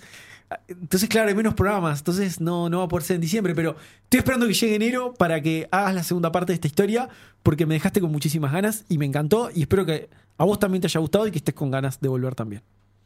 Oh, muchísimas gracias. Yo estoy con unas ganas locas de, de contar el resto. Casi me arrancaría contarlo ahora. Pero eh, realmente esto lo hablamos largo y tendido con, con- con- con Diego por, por en línea interna, a través del mail y tal. Eh, y podíamos haber hecho una historia más corta de, de William Adams, eh, sintetizándolo más y, y que cupieran en un solo programa. Pero, sinceramente, aunque es posible, creo que hubiera quedado un poco sosa porque hay muchas anécdotas, muchos personajes que vamos a verlos en la, en Sí. la siguiente entrega también, que aparecen pululando alrededor de Adams. Adams, en realidad, por sí mismo, es un tipo interesante, pero no tan interesante. Es el típico hombre blanco, protestante, trabajador, que es un tipo muy, muy, muy serio y que, y que hace las cosas que se supone que tiene que hacer. Pero en torno suyo hay un montón de, de personajes curiosos que, que- que van surgiendo y que tienen historias muy interesantes. El viaje por- eh, eh, que hace para llegar a Japón, es verdad que todos los viajes de la época son un poco parecidos, pero no sé, a mí A mí me resulta lo mejor siempre, me encanta. Yo no me aburro de esas Es que. No me aburro de esas Es historias. Que comenta Diego, o sea, eh, yo cuando era pequeño y en el colegio me enseñaban, lo- me hablaban del viaje de Magallanes y que solamente llegó un solo barco de todos los que salieron y, y que llegaron siete personas que estaban medio muertas. A mí eso son historias que me sobrecogen mucho y me impresionan mucho, Mm. porque hoy en día ya cuesta llegar a Japón desde, desde, de- desde Europa porque es un vuelo muy largo, pero imagínate lo que hicieron estos tipos, No, tardaron no, no, dos años. Se te hinchan los pies en el vuelo, imagínate lo que es. Claro, fíjate a Japón. Te, te quejas, te dicen de acá gente dice, "Ay, te- quiero ir de viaje hasta Dubái. Seis horas esperando en 26 horas de Frankfurt. vuelo, 26 Oh, horas de clavo. viaje. Y la gente dice, oh, 26 horas, no lo banco Tengo más. que parar en Atlanta cuatro horas. Tengo, qué está, tengo una espera en Miami. Yo, para mí, lo más normal, la espera de Miami de, de esa de 6 horas que tenía yo, con la hamburguesa ahí en el bar Islander. No sé, no creo que nadie me escuche del bar Islander, pero le mando un saludo enorme. Este, para mí era, era, era, era la única forma de pasar. La parada es en el bar Islander. Y ahora, y mirá lo que es esto: dos años. Claro. Este, no, no, no, este, impresionante. Y. ¿Y qué te iba a decir? Y no, la verdad que, la verdad que sí, es, es este. La verdad que es, es una historia, es una historia espectacular. Te digo, si hubieras tenido que cortar cosas, no entraba. El guiso de hipopótamo no entraba. No Por entraba ejemplo, la milanesa de pingüino. No entraba lo que hablamos de Nobunaga, que me pareció fantástico. Entonces, entonces yo creo que, la- que tomamos la decisión correcta al partir esto en dos.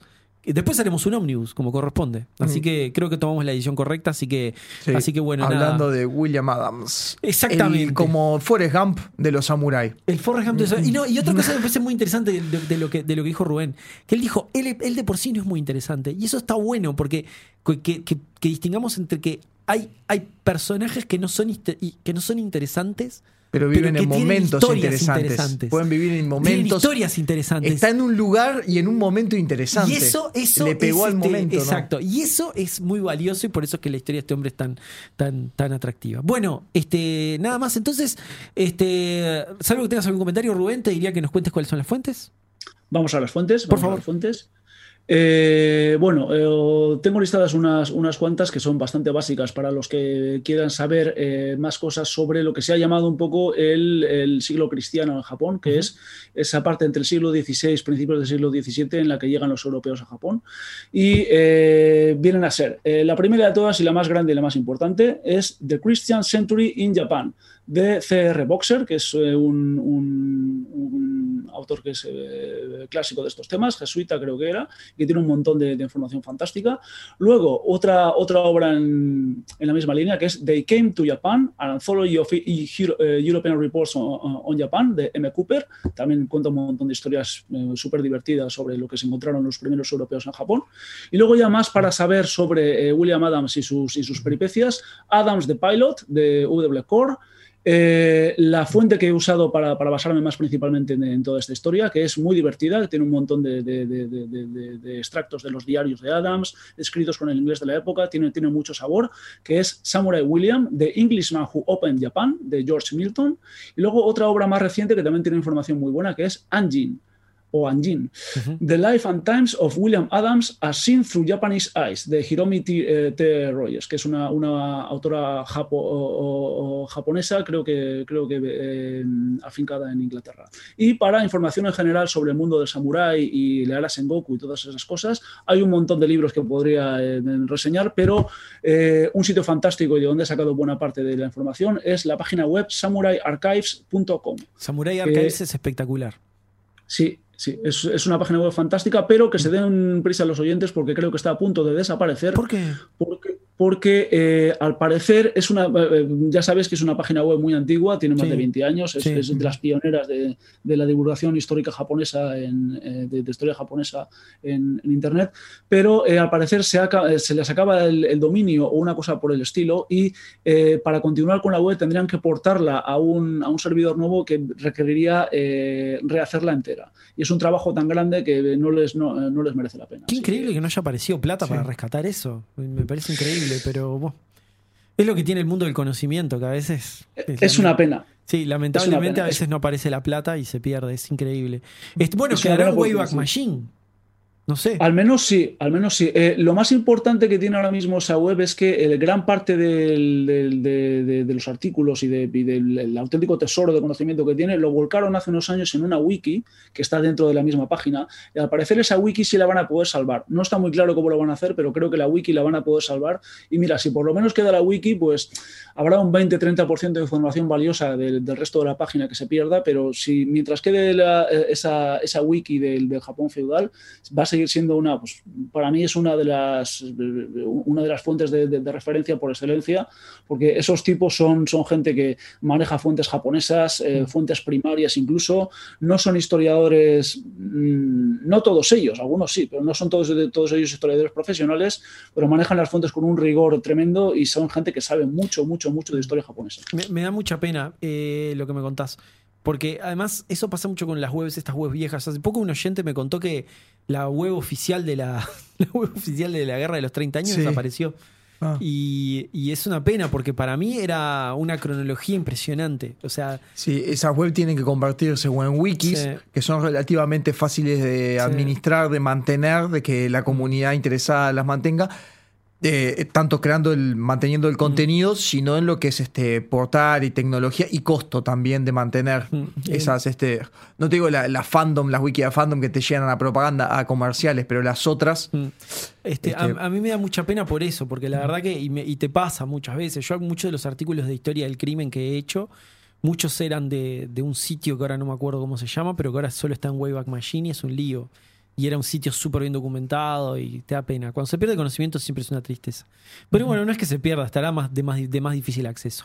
Este, y, y no te citaste a vos mismo. en- en- de- estoy seguro que en tu, en tu blog, Historias de Samurai, tenés que tener algo. No te citaste a vos mismo.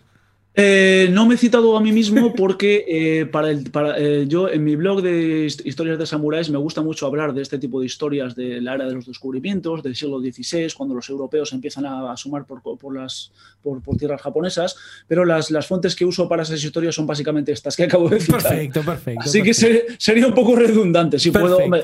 Si los oyentes quieren encontrar alguna historia divertida sobre, sobre las peripecias que, que les sucedían a los, a los europeos en el siglo XVI en Japón, también pueden pasar por historiasamurai.com, que es, que es mi, mi- mi página web, mi blog, en el que bueno, tengo, aparte de muchas historias de samuráis, sobre todo de la era Sengoku y, y muchas batallas, pero también de, de- de todos estos asuntos de naves negras y europeos que se, se cruzan con piratas y que, y que van con, con mercenarios samuráis para conquistar reinos en Siam y cosas por el estilo, también las pueden encontrar en mi, en, en mi blog, así que si, si quieren acercarse es historiasamurai.com, historiasamurai todo junto, en minúsculas.com. Bueno, fantástico. Bueno, habiendo dicho todo esto, hablando de fuentes, hablando hablado de William Adams, eh, Alexis, ¿te parece si nos vamos a una pausa, por favor?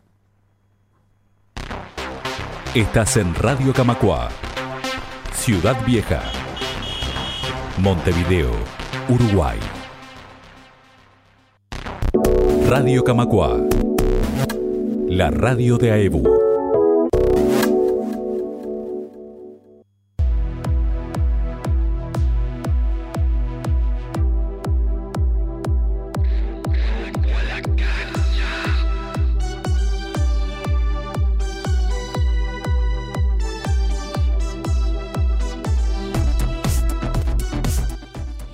Volvemos de la pausa con. Rumbo a la cancha, esta vez sin gritos. Sin gritos, sin sustos, gente. ¿Qué es rumbo a la cancha, Sebastián? Es la sesión favorita donde hablamos de las cosas que nos caen bien y la gente que nos cae bien, como Rubén. Es como Rubén. Le voy a decir Rubén. A decir. Vamos a aclarar. O sea, a ver, Rubén, Rubén. vamos a blanquear esto. Hay un problema Rubén. muy grande con tu nombre, que es que en Uruguay es Rubén. Uruguay, Ah, en Uruguay. En eh, gran, en sí. gran parte de España también es Rubén. Sí. Y eso que tiene acento en la E, tiene Sí, tilde en la E. acento, claro, Pero- claro. Pero en gran parte de España, sobre todo eh, parte de mi familia, yo por el acento ya creo que se me nota que soy vasco, pero parte de mi familia es de un pueblo de la Castilla Profunda y siempre que voy al pueblo yo no soy Rubén, yo soy Rubén. Claro. Rubén. Claro, es un problema que tenemos en Uruguay, que para nosotros es Rubén. Pero bueno, nada. este, No pasa nada, no pasa Lo nada. piloteamos como podemos. Eh, yo, antes de que Rubén hable, que me parece fundamental que Rubén hable y nos cuente de su libro, que para eso está acá, este, me tengo que hacer un, tengo que hacer, tengo que mandar un saludo muy grande. Porque Alan, Alan, dice que nos pide que, este, no- nos mandó un mensaje y nos pide que, nos dice que conoció este programa gracias a su amigo Melvin, a su amigo Melvin Masis. Este, que él fue el que le, presentó este, nuestro programa y como lo llama él, me encanta, esta secta de Dragon Ball hilarante. Y bueno, eh, sabemos que Melvin está cumpliendo el 28 de noviembre, cumple 29 años, entonces le queremos mandar un saludo gigantesco, Melvin. Feliz cumpleaños desde acá, desde la Tortulia Podcast. Este, sos productor honorario también, tengo que decir, porque este, difundiste la, la- Tortulia Podcast, se lo presentaste a tu amigo Alan. Así que este, desde, desde, desde acá, de nuestra parte, te queremos mandar este, ese saludo de cumpleaños entrañable. Esperemos que lo pases muy bien. Y bueno, nada, saber que tenés unos amigos acá en el sur, muy lejos, que se acuerdan de vos. Este. ¡Sos productor honorario del programa! Eso, la Me música. encanta esa música. Gracias, Alexis. Este, bueno, y lo otro que quería decir es que la música que estamos escuchando de Rumbo a la Cancha, no la de productor honorario, la de Rumbo a la Cancha es, en este caso, cortesía de Cani Rasta, nuestro amigo Cani Rasta Javier. Bueno, este, perfecto. Entonces ahora, sí, este, habiendo dicho todo esto, este, Rubén, queremos que nos cuentes de tus proyectos. Ya nos contaste historias samurai, pero ahora me encantaría que nos hablaras de crónicas de los samuráis. ¿Qué es? ¿Qué puede esperar la gente? ¿Dónde lo encuentra? Todo. Contanos. Este, te, te- te dejamos el piso para que hables de lo que tengas ganas. Muy bien, pues muchísimas gracias. Voy a hacer mi fragmento comercial. Hola, soy Troy McClure y tal. Me recordarán de, Me del blog. este. del blog Historia de Samurai. El blog de historias de samuráis. Y si quieren saber más historias de samuráis, bien, pues básicamente eh, el libro eh, se llama Crónicas de los Samuráis. Está editado por Satori Ediciones y salió a la venta eh, el pasado mes de octubre. Ahora mismo estamos eh, en, noviembre de, de 2020, así que bueno, pues este podcast quedará para futuras generaciones, pero que sepan que desde octubre de 2020 el libro está a la venta. Eh, y es una selección de pasajes de la historia del Japón feudal que recogen una serie de momentos, de personajes, de batallas, muchas batallas, especialmente relevantes o, o significativas, algunas muy famosas y otras pues no tan famosas, más desconocidas, pero también interesantes. El libro tiene unas 300, no tiene unas, tiene exactamente 360 páginas, con sus ilustraciones y todo. Es una edición que yo creo que es muy chula, ha quedado muy bien. Satori es, es una editorial que está especializada en, en- en- publicar libros sobre temas japoneses en castellano. Tiene un, tiene un catálogo maravilloso. Todos los oyentes que les interese Japón y su cultura, que, se, que echen un vistazo al catálogo de, Satori, por favor, que no se queden solo con mi libro, porque tienen, en, Satori tienen un auténtico tesoro y hacen unas ediciones muy cuidadas. Y he tenido la suerte de poder trabajar con ellos para hacer este libro, que tiene mm, está feo que lo diga yo, pero bueno, eso es, eso es mérito de la editorial en realidad. Tiene una, una, una edición muy cuidada, tiene, tiene un, encarte con fotografías ilustraciones a color, con armaduras, con armas de la época, luego eh, la maquetación de las historias creo que ha quedado bastante bien. Y bueno, eh, la idea era hacer un repaso eh, a, a todo lo que pasó eh, en los mil años más o menos que dura la, la- la- la era de los samuráis en, en- en Japón, a lo largo de 21 crónicas, 21 historias autoconclusivas, independientes, que se pueden leer de manera independiente y están pensadas para eso, para que se puedan entender por sí mismas. O sea, si cualquiera coge el libro, puede empezar a leer por donde quiera y, y- y si le aburre una, una de las historias, puede saltar a la siguiente y no pasa nada que la va a entender perfecto. Están pensadas para, para explicarse a sí mismas. Pero si hacen el ejercicio de leer el libro en orden cronológico y de leerse todas las crónicas desde la primera hasta, hasta la última, pues van a tener una especie de, de visión caleidoscópica de, pues eso, de, de- de- todo lo que ocurrió a lo largo de la, de la historia de los samuráis. Porque aparte de que sean historias que a mí me parecían interesantes o que eran dignas de contar, o hablar de la historia de, de este tipo porque, porque me parece fascinante, que también puede serlo, me, me gusta mm, traer ciertas historias porque me permiten hablar de ciertos momentos que considero importantes para, para la historia de Japón. Entonces, bueno, eh, cada una de las crónicas tiene, tiene un motivo para estar ahí, tiene su razón para, para, para, para haber sido eh, seleccionada y creo que eh, es un recorrido bastante completo para hacerse una idea de quiénes eran estos samuráis, cómo vivían, cómo luchaban y qué cosas les, qué cosas les, les- sucedían. Así que si, si los oyentes quieren un libro que no sea demasiado pesado para leer y para, para aprender más de, de historia de Japón o para introducirse en, en el mundo de la historia japonesa y de, y- y de los samuráis, creo que es una obra que eh, puede, puede, puede resultarles interesante.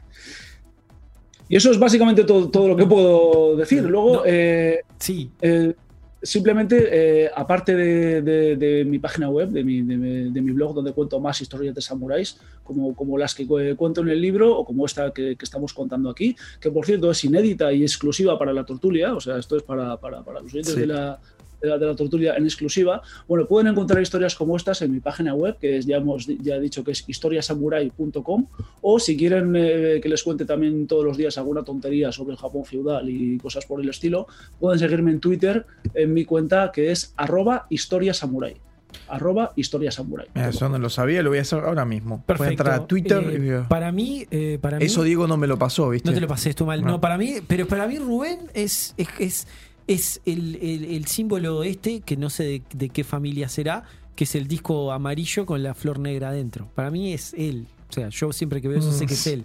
No me acordaba ni el usuario de Twitter. Para mí es la flor negra en el fondo amarillo. ¿De quién es la flor negra con el fondo amarillo? Es, es el emblema del clan Oda. Es el Ah, solo es Oda. Está, está bien. No una. O sea, Es no una viene de ahí. Oda. De la, la- la- el clan Oda. Eh, Efectivamente. bien, me encantó. A ver, pregunta. ¿Es tu primer libro?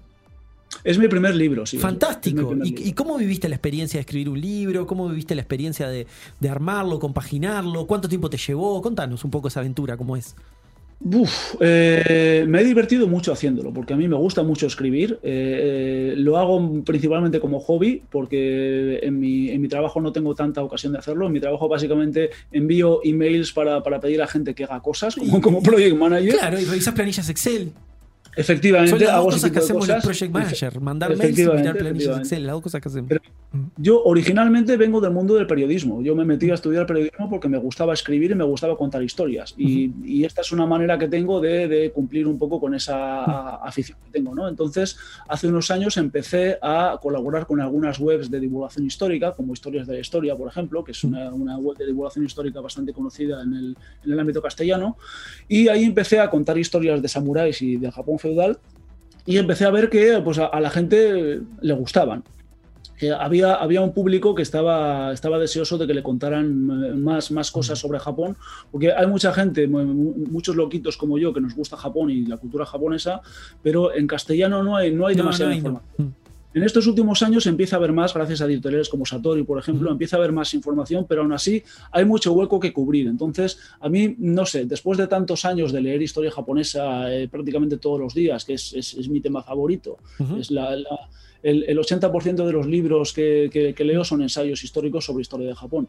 Entonces llegó un punto en el que pensé, bueno, este conocimiento si solo se queda aquí es un poco triste, ¿no? Me gustaría un poco compartirlo, eh, eh, contar a los, demás las historias que, que a mí me gustan tanto, como hemos hecho hoy con la de William Adams, por ejemplo, que es una historia que me gusta mucho, me parece que está muy buena, a mí me toca mucho en, muchos puntos personales, porque yo también, salvando las distancias, soy un extranjero que está, que está viviendo en Japón y está intentando sobrevivir en Japón. Entonces es un poco como, como, como ver lo que, lo que eh, hizo una, una, un, un tipo muchos siglos antes en una situación parecida a la mía. Bueno, a mí todas esas historias me, siempre, siempre me ha gustado mucho contarlas y eh, he empezado a ver que hay gente que, es, que, que esté- que está receptiva a escucharlas. Y de ahí di el salto a crear este, este blog, esta página web de, de historiasamurai.com para contar más historias y mm, a raíz de eso eh, me surgió la idea de intentar llevar esas historias a un libro. Entonces mm, hablé con la editorial Satori, les pareció una, muy- una buena idea, me animaron a ello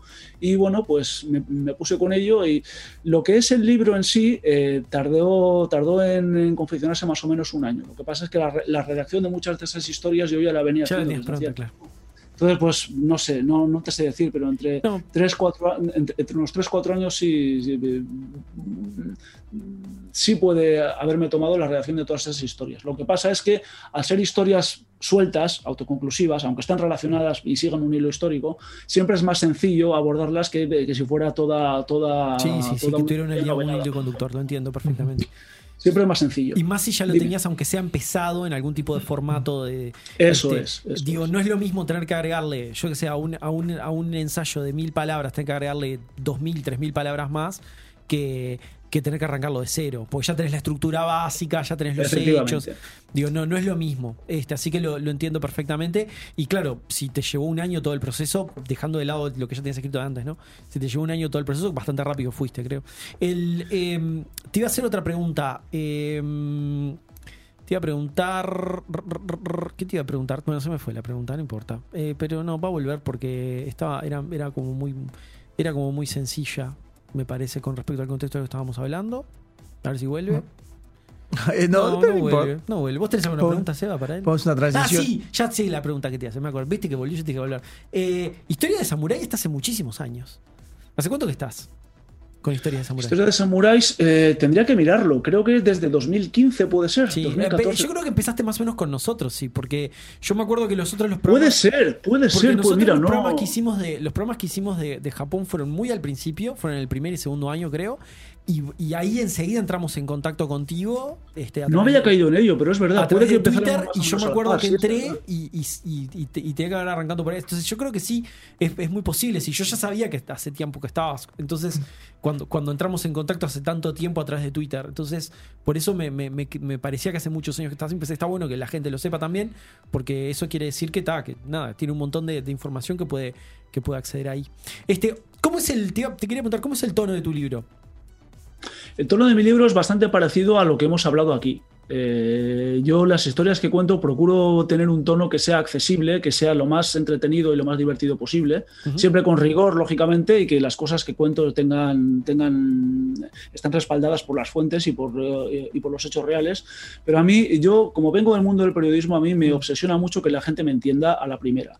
Y me, me obsesiona Claro. mucho explicar las cosas de una manera sencilla. Entonces, yo estoy muy acostumbrado a la historia japonesa, la llevo estudiando desde los 15 años, o sea, para mí esto es muy familiar. Además, vivo en Japón, vivo, vivo rodeado de japoneses y de cultura japonesa, y para mí esto es muy natural, pero para una persona que vive en España, que vive en Uruguay, que vive en México, no tiene por qué eh, serle tan familiar como a mí. Entonces yo eh, siempre me preocupa mucho explicar bien las cosas, poner ejemplos para que eh, la persona que lo está leyendo pueda entender eh, los conceptos que estoy explicando, que pueden ser, por lo general son de- pertenecen a un mundo y a una realidad que a los occidentales nos resulta muy ajena, porque Japón es un país que en los últimos años pues el mundo se está globalizando y se está Sí. haciendo más uniforme, pero sigue siendo un país muy, hoy en día sigue siendo un país muy, muy extraño y muy extraterrestre para nosotros.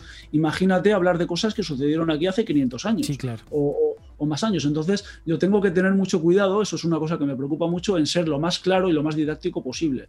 Y una de las maneras de hacer eso es un poco también lo que hacéis vosotros en la tortulia, que también Mm. para mí sois, sois una de mis fuentes de inspiración también. Y es, por ejemplo, traerme ejemplos de cultura popular Claro. o eh, pa- trazar paralelismos con personajes históricos de occidentales, como hemos hecho hoy. Eh, eh, eh, hoy he dicho una cosa que tal vez si la escucha un historiador serio se tire, se rasgue las vestiduras. He dicho que Oda Nobunaga es el Julio César del Japón feudal. Mm. Pues eh, hay que salvar muchas distancias y es, y es- y es dar un salto conceptual muy grande, pero creo que si digo eso, mucha gente que no sabe a quién es. Oda Nobunaga me va a entender a la primera. Y creo que eso es valioso y que es, Sí.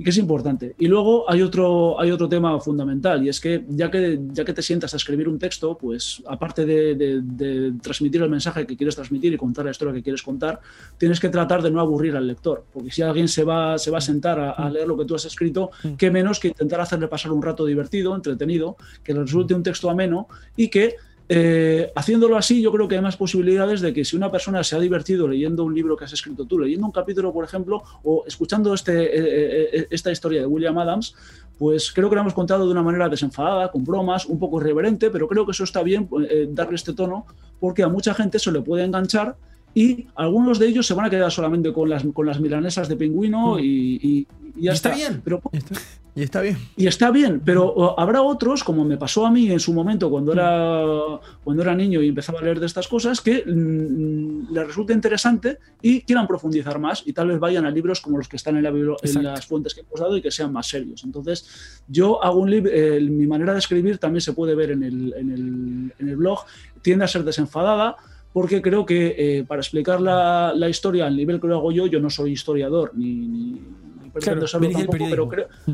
pero creo que pero creo que es lo más adecuado y creo que es y creo que es la mejor manera de, de- de llegar al lector. Entonces bueno de momento la respuesta la respuesta del libro está, está siendo bastante buena y creo que es una no sé eh, parece ser que este este estilo está está conectando con la gente y bueno yo me alegro mucho sinceramente. Nosotros también nos alegramos porque tengo que decir que eh, creo que nunca habíamos, nosotros creo que nunca en la vida hicimos una declaración de propósito al aire eh, eh, explícita. Pero capaz que sí, en el programa, en el programa 100, en el programa 200 capaz que sí. Pero, pero no recuerdo que hayamos hecho una, una decla- una declaración de propósitos tan es- así de explícita. Y vos acabas de hacer una declaración de propósito que yo creo que se alinea con nuestra línea editorial a la perfección, casi que uno a uno. Este, eh, creo que es, es- es- o sea, estamos alineados totalmente en, en línea editorial. Y, y creo que, o sea, yo creo que esto es una droga de entrada. Creo que eso es lo que queremos hacer un poco, ¿no? Yo me acuerdo hace años, esto que voy a hacer es un comentario que les, es- es- cap- digo, es- voy a hablar de, de personajes uruguayos, entonces capaz que no lo entendés, Rubén, pero Sanguinetti hace años dijo, ¿te acordás que Harry Potter, cuando, todo cuando empezaba Harry Potter, que se debatía, Sí. ay, es satánico, no es satánico, le pudre el cerebro a los niños. Qué no boludeces que pudre"? se debatían. Qué de boludeces que se debaten siempre, eso es bien debate de personas Sí, bien debate de televisión Sí, abierta. buah, y, y Sanguinetti dijo, este. Dijo, esto es bárbaro, porque los gurises, no sé cómo fue que lo dijo, pero el, el núcleo mensaje, los gurises arrancan leyendo esto y terminan leyendo García Márquez. Está bárbaro, es una droga de entrada, me Claro. sirve. Y a mí me este- gusta y- pensar que la tortulia es el vino de mesa bueno, para la exacto. cocaína. Yo quiero creer que nosotros somos el, el vino Faisán para la cocaína después de leer su libro en serio, ¿no? Es, Claro. creo que. Este, así que nada, este, yo por eso digo, creo que estoy totalmente alineado en ese sentido de que, de que, de que nada, es fundamental justamente ar- arrimar desde, desde- desde- no desde lo académico para la gente que de repente no es académica, arrimar estas cosas con, con un tono más divulgativo. Sí, porque si no, no tiene valor. Yo puedo hacer un libro de finanzas que sea aburrido, pero si el objetivo es a enseñar en finanzas, digamos, sí, es como pedir, ay, tu libro de medicina no es entretenido. Si pero vos tenés que salir médico, Claro, no, entretenido. claro, no, no entretenido, no vas a hacer seis años, ocho años de medicina para entretenerte. Y- Claramente se hizo una carrera. Escuchar un podcast o comprar un libro y leerlo con historias de samurái, claramente el objetivo es otro. Este, y, y otra cosa, y otra cosa que también, este, que también me parece este, súper importante de, de- de todo lo que dijiste, que también me gusta. Ay, perdón, toqué el micrófono. Este, toqué el micrófono, Alexis, dame alcohol en gel después. Este, ahí Alexis me está rescatando con alcohol en gel. Gra- gra- gracias, Alexis. Este. No, que una cosa que me parece, que me parece también este, súper valiosa de, de- todo, como el, ¿cómo decir? toda la declaración de propósito que hizo Rubén, es, este, es que el tema de que si él fuera historiador, como él dice, él no podría decir de repente lo de Julio César y Nobunaga. Entonces creo que ahí es donde los, los divulgadores que jugamos otro papel, me parece que ahí es donde jugamos nuestro partido. Porque nosotros sí podemos decirlo, porque nosotros la academia no nos va a venir a perseguir por decir eso tan alegremente. Pero para el- pero, pero ¿por, por qué? Porque hay que salvar unas distancias muy grandes para que eso sea realmente así. Y hay que decirlo con mucha evidencia. Pero claro, si estamos en el territorio de la divulgación, es, es, es un poquito Las diferente. reglas son otras. No es que, claro, no es que, no es que no seas riguroso, no, sos hiper riguroso. Este, o sea, no- cuando digo sos, no estoy hablando de vos, Rubén, estoy hablando en- en- de uno, estoy hablando en general. Uno tiene que ser súper riguroso, pero, pero puede permitirse pequeñas licencias para explicar mejor algunos puntos. Y es lo que nos, lo que nos pasa acá, y, y por eso también me gustó Pila todo lo que dijo. Hablé un montón, no tendría que haber hablado tanto. Este. mm, Bueno, eso, tenía la pregunta del tono, que ya me la contestaste. Y ahora te quiero preguntar, ¿cómo nos conociste, Rubén? Pues yo os conocí gracias a Evox, porque a mí la, la historia siempre me ha gustado mucho desde, desde que era pequeñito. Eh, yo creo que desde que tenía cinco años ya me gustaba la historia de Roma, la historia de Grecia y tal. Y eh, con el tiempo descubrí, descubrí los podcasts, descubrí Evox y ahí pues yo escuchaba muchos podcasts de, de, de historia, Istocas, La Biblioteca Perdida, muchos, ¿no? Y eh, os descubrí, si no recuerdo mal, fue por el episodio de Madame Mao. Ah, qué bueno. Que, De- de- que lo- surgió, su- eh. Surgió en, el, en, el- en- en las sugerencias y dije, bueno, va- vamos a ver qué es esto. Mm. A mí, eh, eh, a mí me gusta la historia japonesa, pero me gusta la historia de Asia en general. Me interesa mucho la historia de China, pero es Sebas lo sabe muy bien. Es una historia tan inabarcable que es muy difícil Sí, saber es por dónde Una historia del mundo aparte. Es como decir, sí, vas Sí, a ver sí. 5.000 años de historia de Europa, pero en otro lugar que se llama China. Claro, claro. Es, es- es inabarcable. Entonces yo eh, vi, oh, hombre, eh, un, un podcast de historia de China, curioso. Yo pensaba que, que vosotros hablabais de, de historia de China y luego vi que no, que hablabais de muchos otros temas. Pero bueno, fue- os escuché, me gustó, pero no os cogí todavía muy bien el tono porque Sí. el, Las las primeras bromas, temporadas, tal, sí. Son No, complicadas. las- no tanto por eso, sino porque yo no estaba acostumbrado a un tono tan desenfadado Claro. todavía. Entonces, eh, eh, muchas de las bromas que hacíais también, eh, no lo voy a negar, eh, en, en- en España entendemos más o menos el acento rioplatense, pero no todas, Claro, no todas sus, sus- expresiones y tal nos, nos resultan familiares, ¿no? Entonces, en principio se me, mm, mm, me pareció un podcast interesante para tener en cuenta en el, en el futuro, pero no entró directamente a mi, a mi grupo de, de- Ujú. de- de elegidos. Pero más adelante vi que, como, eh, que me venían más sugerencias y donde me enganchasteis definitivamente eh, fue, eh, no recuerdo si fue con la Guardia Pretoriana o si fue con la saga de Espartaco, que me pareció espectacular. O sea, yo la saga de Espartaco me la vuelvo a escuchar cada cierto tiempo porque me gusta muchísimo y vosotros contáis cosas de Espartaco, por ejemplo. eh, Hacéis muchos chistes, muchas bromas, habláis de la, Mm. de la serie Espartaco de televisión, sí, pero eh, sois de los, de los pocos podcasts que he oído que habla, que habla, por ejemplo, de una cosa tan interesante como, como que posiblemente Espartaco tenía una mujer que era sacerdotisa de Sí. no recuerdo qué. de- Sí, del culto de, de-. De Dionisos y que precisamente ese, eh, ese espíritu igualitarista que, que- que te- que tenía la rebelión de Espartaco po- podía perfectamente venir influenciado por eso. Y es algo que tiene mucho sentido, porque si lo piensas es claro, es verdad. O sea, por eso este tipo eh, tenía, tenía esa mentalidad. O sea que es un poco volviendo a lo, que, a lo que decías tú antes, el hacer bromas y contar chistes mientras cuentas una historia no quiere decir que no estés siendo riguroso y no estés dando información muy valiosa. Y a mí me gusta mucho, que yo, es algo que procuro hacer yo también. Yo eh, ya te digo que para mí vosotros sois, sois un ejemplo a seguir, sois, sois un espejo en el que me miro y sois una fuente de inspiración. Eh, por mucho que, que- que, eh, metas chascarrillos y digas bromas y, y cosas por el estilo, siempre tienes que aclarar perfectamente cuándo estás diciendo una broma, cuándo no la estás Sí. diciendo, de, dó- de dónde viene exactamente una, una- una historia, qué fuente tiene, por qué es dudosa, por qué no es dudosa. Está muy bien traerte la- las, las anécdotas apócrifas a la- al que tal vez sucedieron o tal vez nunca sucedieron. Si son divertidas, está bien contarlas, pero tienes que decir, vale, esto lo estoy contando, pero tal vez nunca sucedió. Y vosotros todas esas cosas las tenéis muy en cuenta, sois muy rigurosos cuando, cuando tratáis las fuentes. La saga de Alejandro, por ejemplo, Alejandro Magno es otro de mis personajes históricos favoritos y al escuchar la, la espectacular saga que eh, hicisteis de él, yo me enteré de muchas cosas de Alejandro que no sabía, porque el, re- el relato que se hace de Alejandro normalmente es muy agiográfico y es Alejandro es un grosso, es el mejor. Vosotros contáis toda la trastienda de Alejandro, que también está ahí y que también hay que saber para conocer al personaje. Para mi gusto eso lo hace incluso más interesante, pero hacéis, hacéis una labor fantástica con todas esas cosas que eh, igual hay gente que así de buenas a primeras os escucha contando, chistes y hablando de videojuegos y tal, y no, no llega a ver toda esa labor de, documentación que hay detrás. Entonces yo empecé a- a- a saber pillaros el truco. A, a seguiros las bromas, me convertí en un tortuliver a los pocos programas y a partir de entonces os sigo la pista y bueno, y en cuanto Diego hace un, un- un spin-off y participa en algún otro podcast o en Rompiendo Puentes o cualquier cosa, yo voy y lo escucho porque eh, me interesa mucho lo que, lo que tenéis que decir y me interesa mucho cómo contáis las cosas. O sea, es una pena que no hagáis más historias de la, de la era de Sengoku, No, volverán. Porque me gusta mucho cómo las contáis. O sea, a mí los, los dos capítulos que hizo Diego de Takeda Shingen y de Sekigahara me parecen fantásticos. O sea, contaste muchas cosas y muy bien contadas, mm, mm, súper certeras sobre, sobre lo que pasaba ahí. Y bueno, y, y- y luego ot- otra cosa que me gusta mucho de la, de la tortulia es que muchas veces traéis, tra- traéis a colación a, a- a- personajes que yo no he oído hablar de ellos en la vida, porque sí, eh, la saga de Aníbal está muy buena, es, es fantástica, pero todo el mundo sabe quién es Aníbal, Mm. ¿vale? Pero yo no sabía quién era Smedley Butler. Claro. Es un, Ah. tipo, es un tipo interesantísimo. Mm. O sea, es un tipo interesantísimo. Yo no sabía, a, a- a mí no me yo soy más de manga y de cómic japonés. Sí. A, mí, a mí no me gusta mucho el cómic americano y de superhéroes.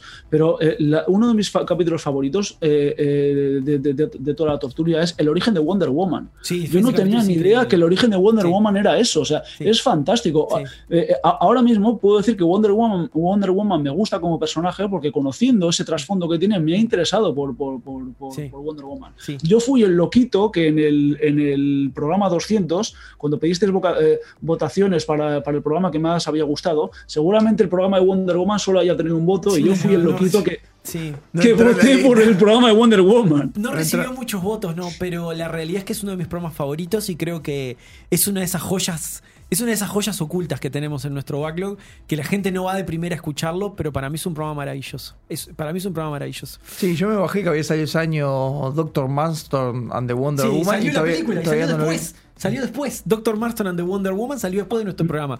Igual que la No lo sabía, pero me la tengo que ver. Sí. No tenía ni Hicieron una película de esa historia que se llama Doctor Marston and the Wonder Woman.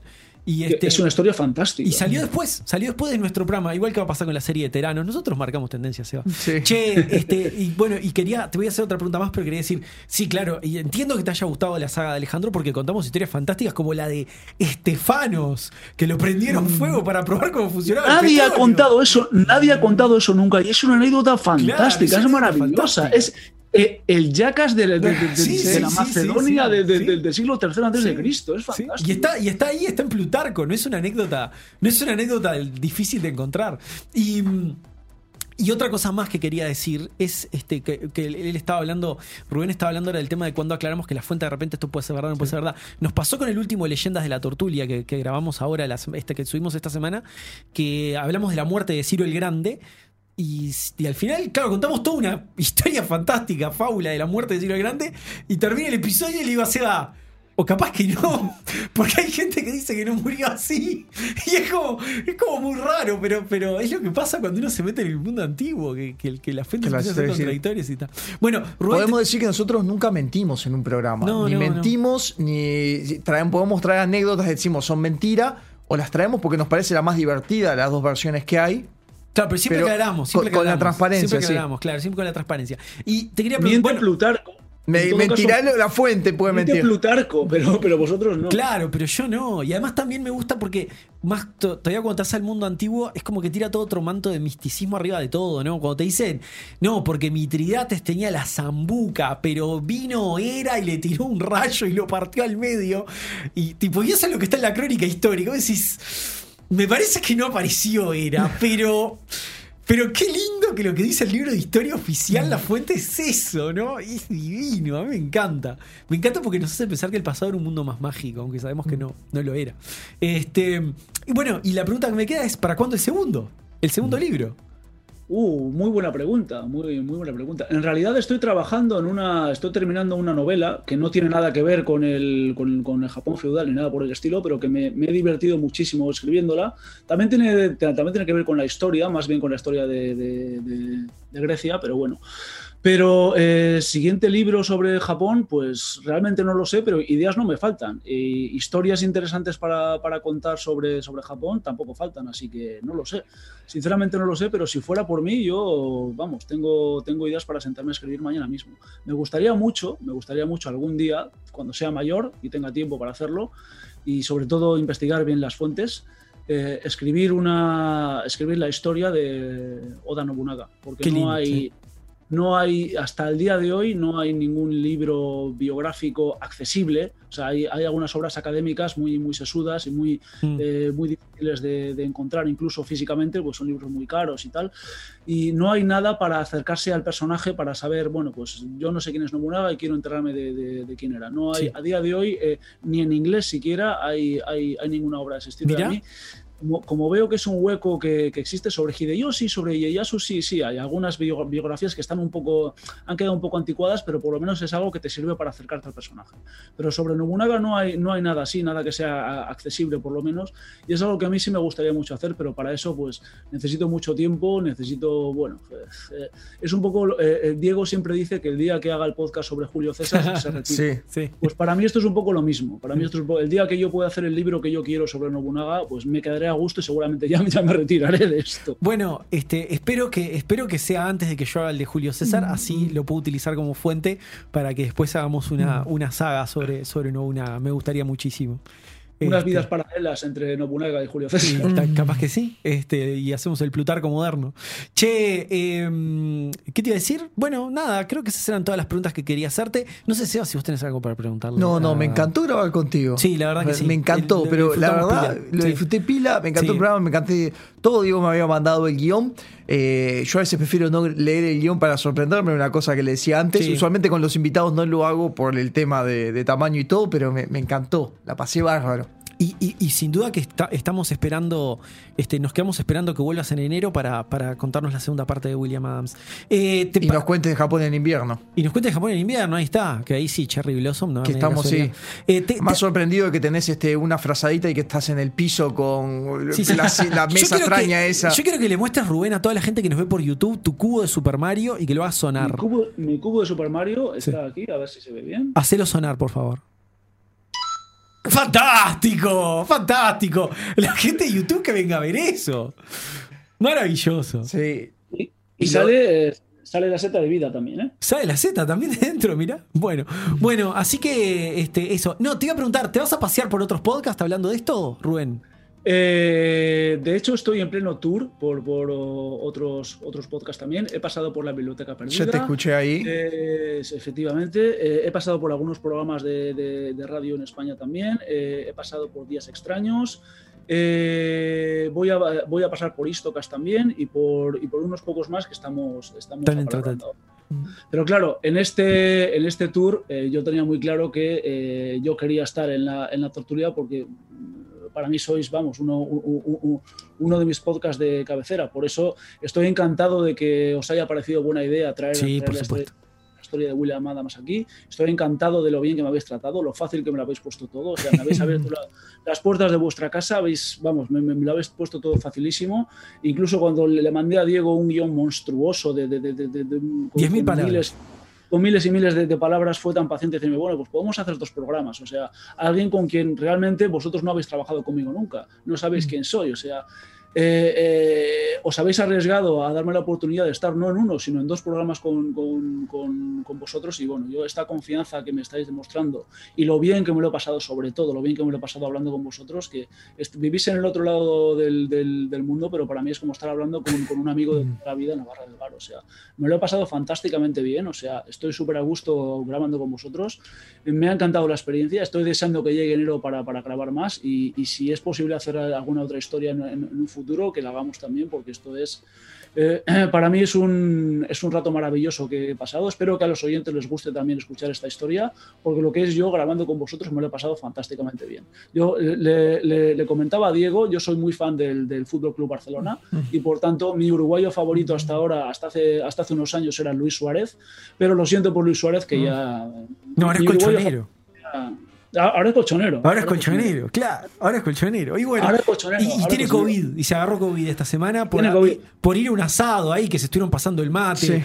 Esas son las cosas de este país que son increíbles. Vinieron a jugar la selección, hicieron hacen esas cosas. Se pasaron el Ah, mate. obvio, se lo contagiaron todo. Te se dicen, no, porque uno, toda la selección con COVID. Por un uno dio positivo, los otros están aislados, pero todavía no les dio positivo. Le daba Sí, positivo, le daba a todos. positivo a todos. Si viven juntos, se entrenan juntos, comieron Un juntos y compartieron todos el mismo mate, obvio que después va- Todos- llegaron todos a Europa y todos se contagiaron. Todos con obvio, coronavirus. Se obvio. agarraron todos coronavirus por andar compartiendo el mate en un asado. Qué cosa increíble. Bueno, este, bueno Rubén. Por eso la cuarentena no funciona.